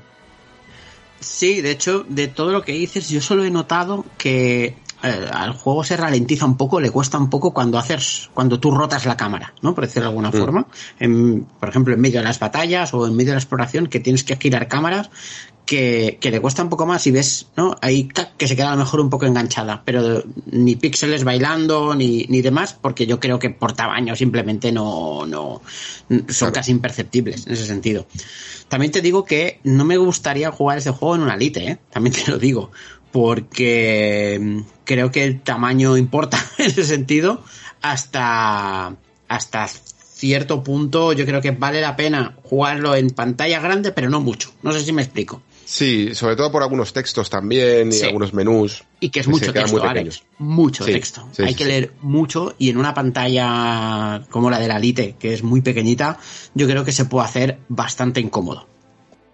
Sí, sí, sí. Vamos, yo en la normal, eh, la, lo poco que lo he probado en la, en la portátil, se me hacía incómodo también, ¿eh? Eh, yo entiendo que si no te queda otra, pues al final te acercas más la, la, la consola a, la, a, los ojos o lo que sea y lo sacas, pero no es lo más cómodo. No es grave, pero no es lo más cómodo del, del mundo. Exacto. Eh, aún así, pues, qué decir, en el fondo, aparte de... Ah, bueno, sí, una cosita. El juego tiene una opción que sí que puedes cambiar y es la profundidad de campo, ¿vale? Eh, no sé si todo el mundo sabe esto. Y es que los fondos, ya pasaba con Octopath, tienen un desenfoque muy, muy forzado a veces, ¿eh? Muy, muy fuerte. Y esto se puede cambiar. Y puedes hacer que ese desenfoque sea menor o que incluso no lo tenga, creo. O no sé si tiene las dos opciones o simplemente que no, esté, que no salga tan desenfocado, porque ese efecto bokeh, que normalmente suele quedar bien, es esto que vemos ahora en, en las cámaras tanto, ¿no? Mm, creo que a veces eh, no se consigue bien y, y no queda, y, y distrae un poquito mm, de hecho. Pero aparte de esto, eh, las bondades también hay que decirlas del HD 2D. Es un, no solo es el motor, sino lo que hacen con él, eh, muy, muy atractivo. Todos los escenarios tienen esa, ese aspecto de maquetita tan bonita y que además es que lo hacen bien, lo, lo diseñan bien, los sprites también, con sus animaciones, eh, los retratos incluso después en 2D, el estilo de Triangle precisamente es uno de mis favoritos, me gusta mucho esa especie de, de trazado manual, no sé cómo llamarlo, ¿no? Que parece que deja mucho los eh, las líneas del bosquejo original, eh, queda precioso y, y, generalmente esto sumado a que la música también creo que es destacable, lo hacen muy muy atractivo visualmente, o sea, audiovisualmente, ¿no? Sí, el diseño artístico es precioso, precioso. Es decir, como dices tú, ¿no? Los, los personajes, como están dibujados en esas miniaturas, sobre todo, como decías, ¿no? Antes, que cuando aprietas un botón puedes ver un poco la ficha sí. del personaje, son una auténtica virguería. Y la banda sonora es muy buena. Un poco menos variada de la que yo pensaba, porque después estuve buscándola un poco para bichearla y demás, uh, que yo lo hago mucho esto, que soy muy, muy melómano en ese sentido, y es un poco menos variada, pero pero está muy bien compuesta. Y además creo que capta muy bien esa esencia épica ¿no? del juego y, y Se demás. te quedan algunos temas. Sí, sí, sí, sí, sí, Hay temas que cuando los estás jugando como que te, te, pega la sonrisa, ¿no? Porque sabes que sabes que viene épica, ¿no? Porque empieza a sonar y dices, ¡guau! Fantástico. Tan, Yo flipo un poco, de hecho, ahora que lo decías, lo de los retratos otra vez, eh, que no los aprovechen, que no hagan como persona o ese tipo de juegos en los que cada vez que salga un diálogo pongan el retrato al lado directamente porque, joder, si tienes es, esos pedazos de, de, diseños de conceptuales, ¿por qué no aprovecharlos, no? Puede ser, uh, no lo Simplemente sé. poner el bocadillo de texto, no sé. Creo sí, que sí, en estos sí, juegos que son tan estáticos eh, ayuda bastante. Esto es lo que se hacía antes, súper clásico. Recuerdo Suicoden, por ejemplo, que te lo hacía siempre, ¿no? Por ejemplo, cada vez que hablaba un personaje y, y demás. Sí, sí. No lo sé. No lo sé. Supongo que porque como tienes la opción de sacarlo siempre cuando quieres, no tengo ni idea, pero súper bien. Esos retratos que se aprovechan súper bien en la edición especial, ¿eh? Por cierto, que es, es bonita también. Y nada más, yo creo que más o menos es eh, lo que pensábamos. No sé si tienes tú alguna, algún punto en tu guion eh, que quieras destacar más, pero creo que podemos pasar a las, a las conclusiones. Sí, sí, sí. Lo único, quizá matizar un poco la duración, que a lo mejor estaría bien que la gente lo sepa. Y es que la primera run te puede durar entre 30 a 35 horas si te ves eh, todas esas escenas extra y demás. Y que el New Game Plus está muy bien trabajado. Muy, muy bien trabajado. Qué guay. Qué guay. Eh, pues, pues nada, yo mis conclusiones serían un poco que mm, evidentemente es un juego que voy a terminar, o sea, no es que lo haya traído aquí a medias porque es que lo voy a dejar o algo, sino simplemente pues porque voy más lento de lo normal, ¿vale? O sea, después de toda la tralla que, que me he metido en febrero y un poquito de marzo, eh, estoy jugando un poco más lento todo y Triangle ha sufrido un poco esas consecuencias. Pero es un juego que todo el rato te va enganchando más y más. Sí que es verdad que sufrí un poco, también por la fatiga, el bache de las primeras horas me costó un poco más avanzar ahí. Eh, además es que como no avances rápido en las primeras horas, puedes perderte porque hay muchísima, muchísima información, como decíamos, y menos combate, y por lo tanto ahí hay un poco de desequilibrio. Es mejor pasar ese bache cuanto antes y empezar a entrar en la refriega, y a partir de ahí de verdad que, que engancha muchísimo. Hay algunas cosas que me gustan más de Fire Emblem, de la fórmula Fire Emblem, por ejemplo, y otras que me gustan más de la fórmula Triangle. En cuanto a la manera de estructurar eh, lo que es todo lo que nos de batalla. Mm, Three Houses me gustó muchísimo, muchísimo, muchísimo. Y salvo el tema de las decisiones y de las votaciones, que aquí me parece increíble, y espero ver esta idea mucho más, creo que es muy necesario que cada vez mm, haya más juegos, no tienen por qué ser todos, ¿vale? Pero que le quiten el protagonismo y la sensación de ser un dios en estos mundos eh, al jugador, ¿no? Y que le hagan sentirse más terrenal, ¿no? Más una pieza más del tablero. Eh, es alucinante eso. Y sí que es verdad que creo que hay otras cosas en, por ejemplo, en Fire Emblem que me gustaron más, tenía más agencia a la hora de decidir a, dónde iba, cuánto tiempo quería permanecer en el monasterio y cuándo quería empezar las batallas, la manera de organizar mi propio equipo y de conseguir a nuevos luchadores, me gustó más en Fire Emblem, pero luego las batallas en sí, eh, la de este juego yo creo que puede ser uno de mis estilos favoritos. ¿Vale? Este es más tradicional a lo mejor, mm, pero es de mis estilos favoritos de, mm, de, de batalla por turnos. Primero porque me gusta mucho cómo ordena todo, como he comentado antes, los propios turnos en sí, y luego también porque los escenarios están muy bien trabajados para eso. El, concepto de, las, de, todo lo de las alturas, de los críticos, lo hace muy, muy ameno mmm, se disfruta muchísimo. Y nada, eh, la, si a eso le sumas que la historia yo creo que te mantiene siempre, siempre entretenido, por lo menos hasta donde he llegado yo y Pérez está asegurando que va a más, pues sinceramente, mmm, pepinazo, ¿eh? Para mí la verdad es que me quedo muy, me quedo muy contento con lo que estoy jugando. ¿Qué piensas tú, Pérez? Pues, pues coincido contigo, ¿eh? En general, uh, me sorprendió gratamente por la profundidad argumental. Creo que sacrifica un poco de ritmo de juego para dar profundidad argumental y, y, y darse tiempo para tocar temas que, insisto, y esto es, es, de lo que más me ha gustado, ¿eh? De no tanto solo cómo lo cuenta, sino también lo que está contando, porque hace críticas muy fuertes, uh, críticas, ¿no? Como, me estoy inventando, ¿eh? ¿Qué pasaría si, si monarquía y, y la Santa Iglesia se juntasen, ¿no? Por ejemplo, esto, esto es una cosa que, que está por ahí, ¿no? Por ejemplo, que, que, que siempre está constante, ¿no?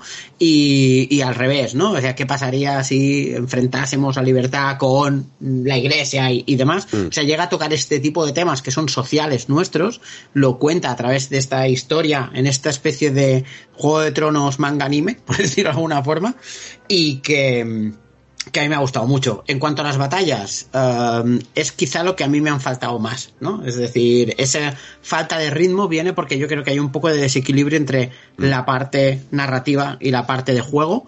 Un poco más equilibrado habría estado bien, Pero claro, si sabéis que vais a un JSRPG y no a un juego de estrategia, entonces sabéis a lo que vais, en pocas palabras. A mí me han flipado. De momento, en lo que llevo yo de año, y no me he jugado el Ring, también lo digo, ¿vale? Aún, yo me lo jugaré en verano.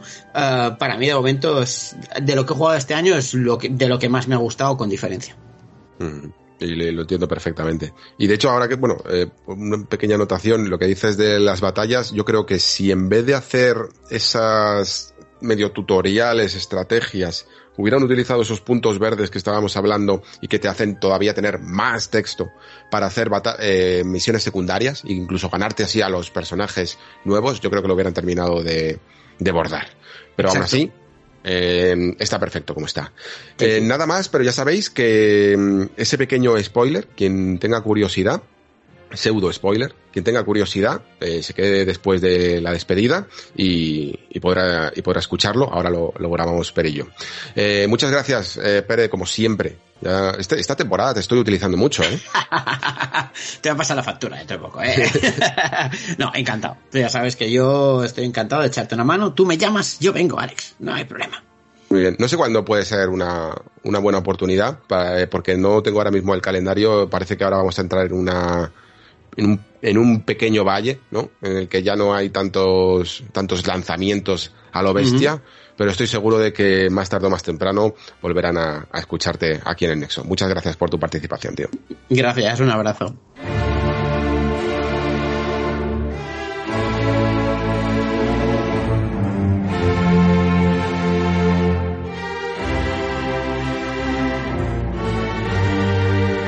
Y hasta aquí el podcast de hoy. Hoy no me voy a extender mucho, que se me ha hecho un poco tarde y estoy grabando esto a deshora, pero sí que no me quiero ir sin eh, una correcta despedida y también sin agradecer vuestro constante apoyo en, también en esta cuarta temporada de El Nexo.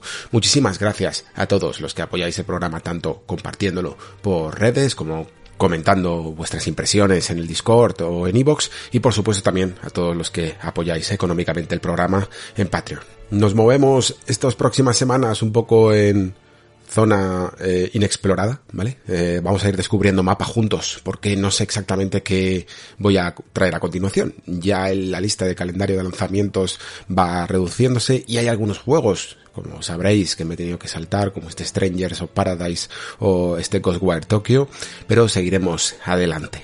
Lo descubriremos, como digo, juntos en las próximas semanas. Muchísimas gracias por estar ahí, muchísimas gracias por escuchar. Se despide Alejandro Pascual. Hasta el próximo programa.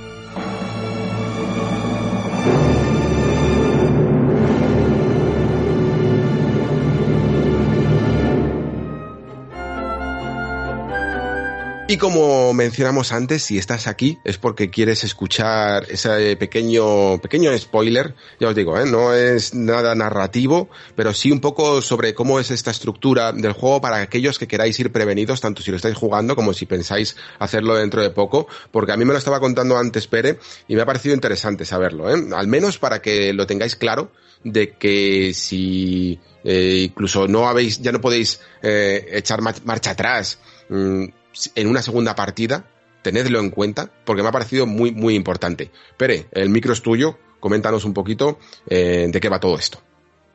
Pues mira, Alex, va sobre el final del juego propiamente dicho, ¿eh? Como bien has dicho, no contaremos nada de historia, solo saber que hay un momento en el que el juego te permite, eh, confluye todo hasta tomar una decisión final, ¿no? Y una decisión final que te lleva a tres alternativas. Entonces, alternativa A, B o C. Son los tres finales.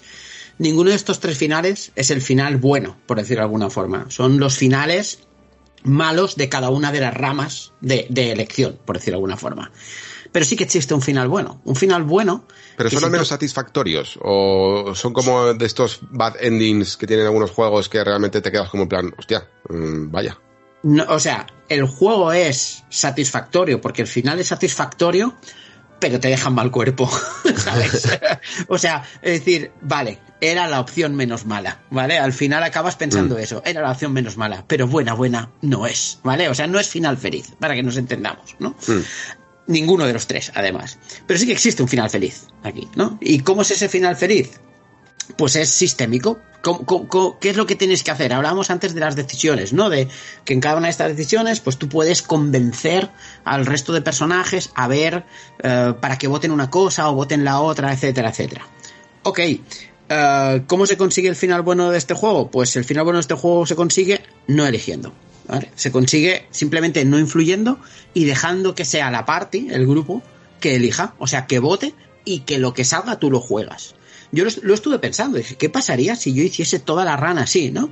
Uh, y después... O sea, no, no, hablar con nadie durante la votación, ni o, al menos no manipularle. Exacto, no, no, en la, votación le das... Ala, venga, vamos a votar, sí, sí, no quiero escucharos, vamos a votar.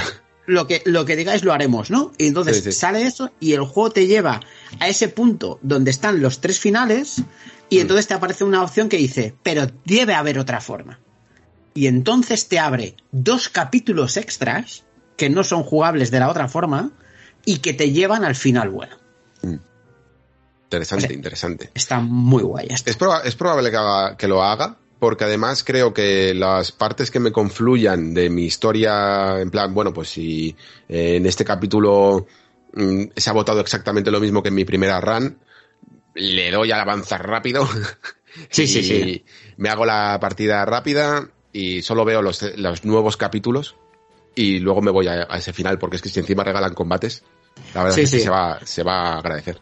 Además lo verás interesante también porque la segunda vez que lo juegas, el, New Game Plus, una de las cosas que te da es que te hace visibles las elecciones que haces eh, mm. por, las acciones. Entonces, por ejemplo, por ejemplo, cuando tienes que elegir una, una línea de texto, en la segunda run te dice esta es la moral, esta es la legal y esta es la no sé qué. ¿Me entiendes? o cuando vas a reclutar a un personaje te dice, te faltan tantos puntos de moralidad para reclutar a este. Te desvela todos los, todos los valores, ¿no? Te desvela el motor y te desvela cosas como que, por ejemplo, cuando curas en combate, ganas puntos. Sí, todas esas variables te las desvela. Cuando atacas con magia de un tipo, ganas otros puntos diferentes, ¿no? Entonces, mm. claro, y entonces te, te permite a ti, o sea, lo que hace el juego es desvelarte el motor que hay detrás. Y eso es muy mm. chulo a nivel de, de, casi como analista, ¿no? Para decir, hostia, qué guapo esto, ¿no? O sea, ahora lo entiendo, ¿no? Claro.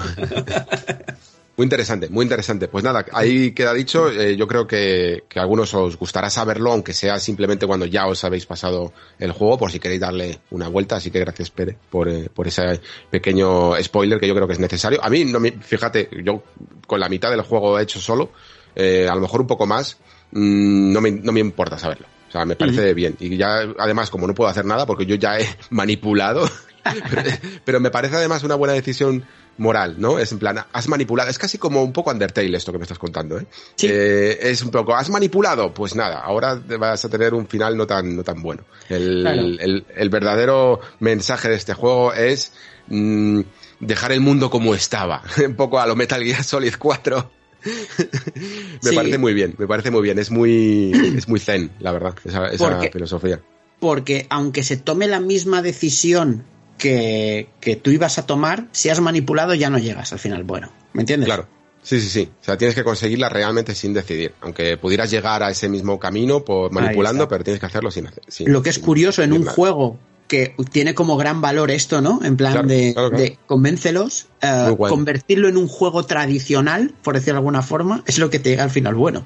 Eso, porque, este, ¿eh? porque, es un juego de nicho esto, ¿eh? Pero, pero eso se podría convertir en una pequeña leyenda del videojuego, ¿eh? De, eh. de nuestro sector en sí, ¿eh? Me parece algo muy, muy interesante, muy curioso, la verdad.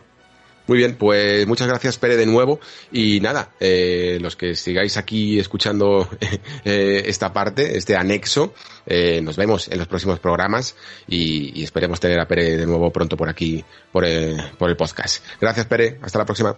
Chao.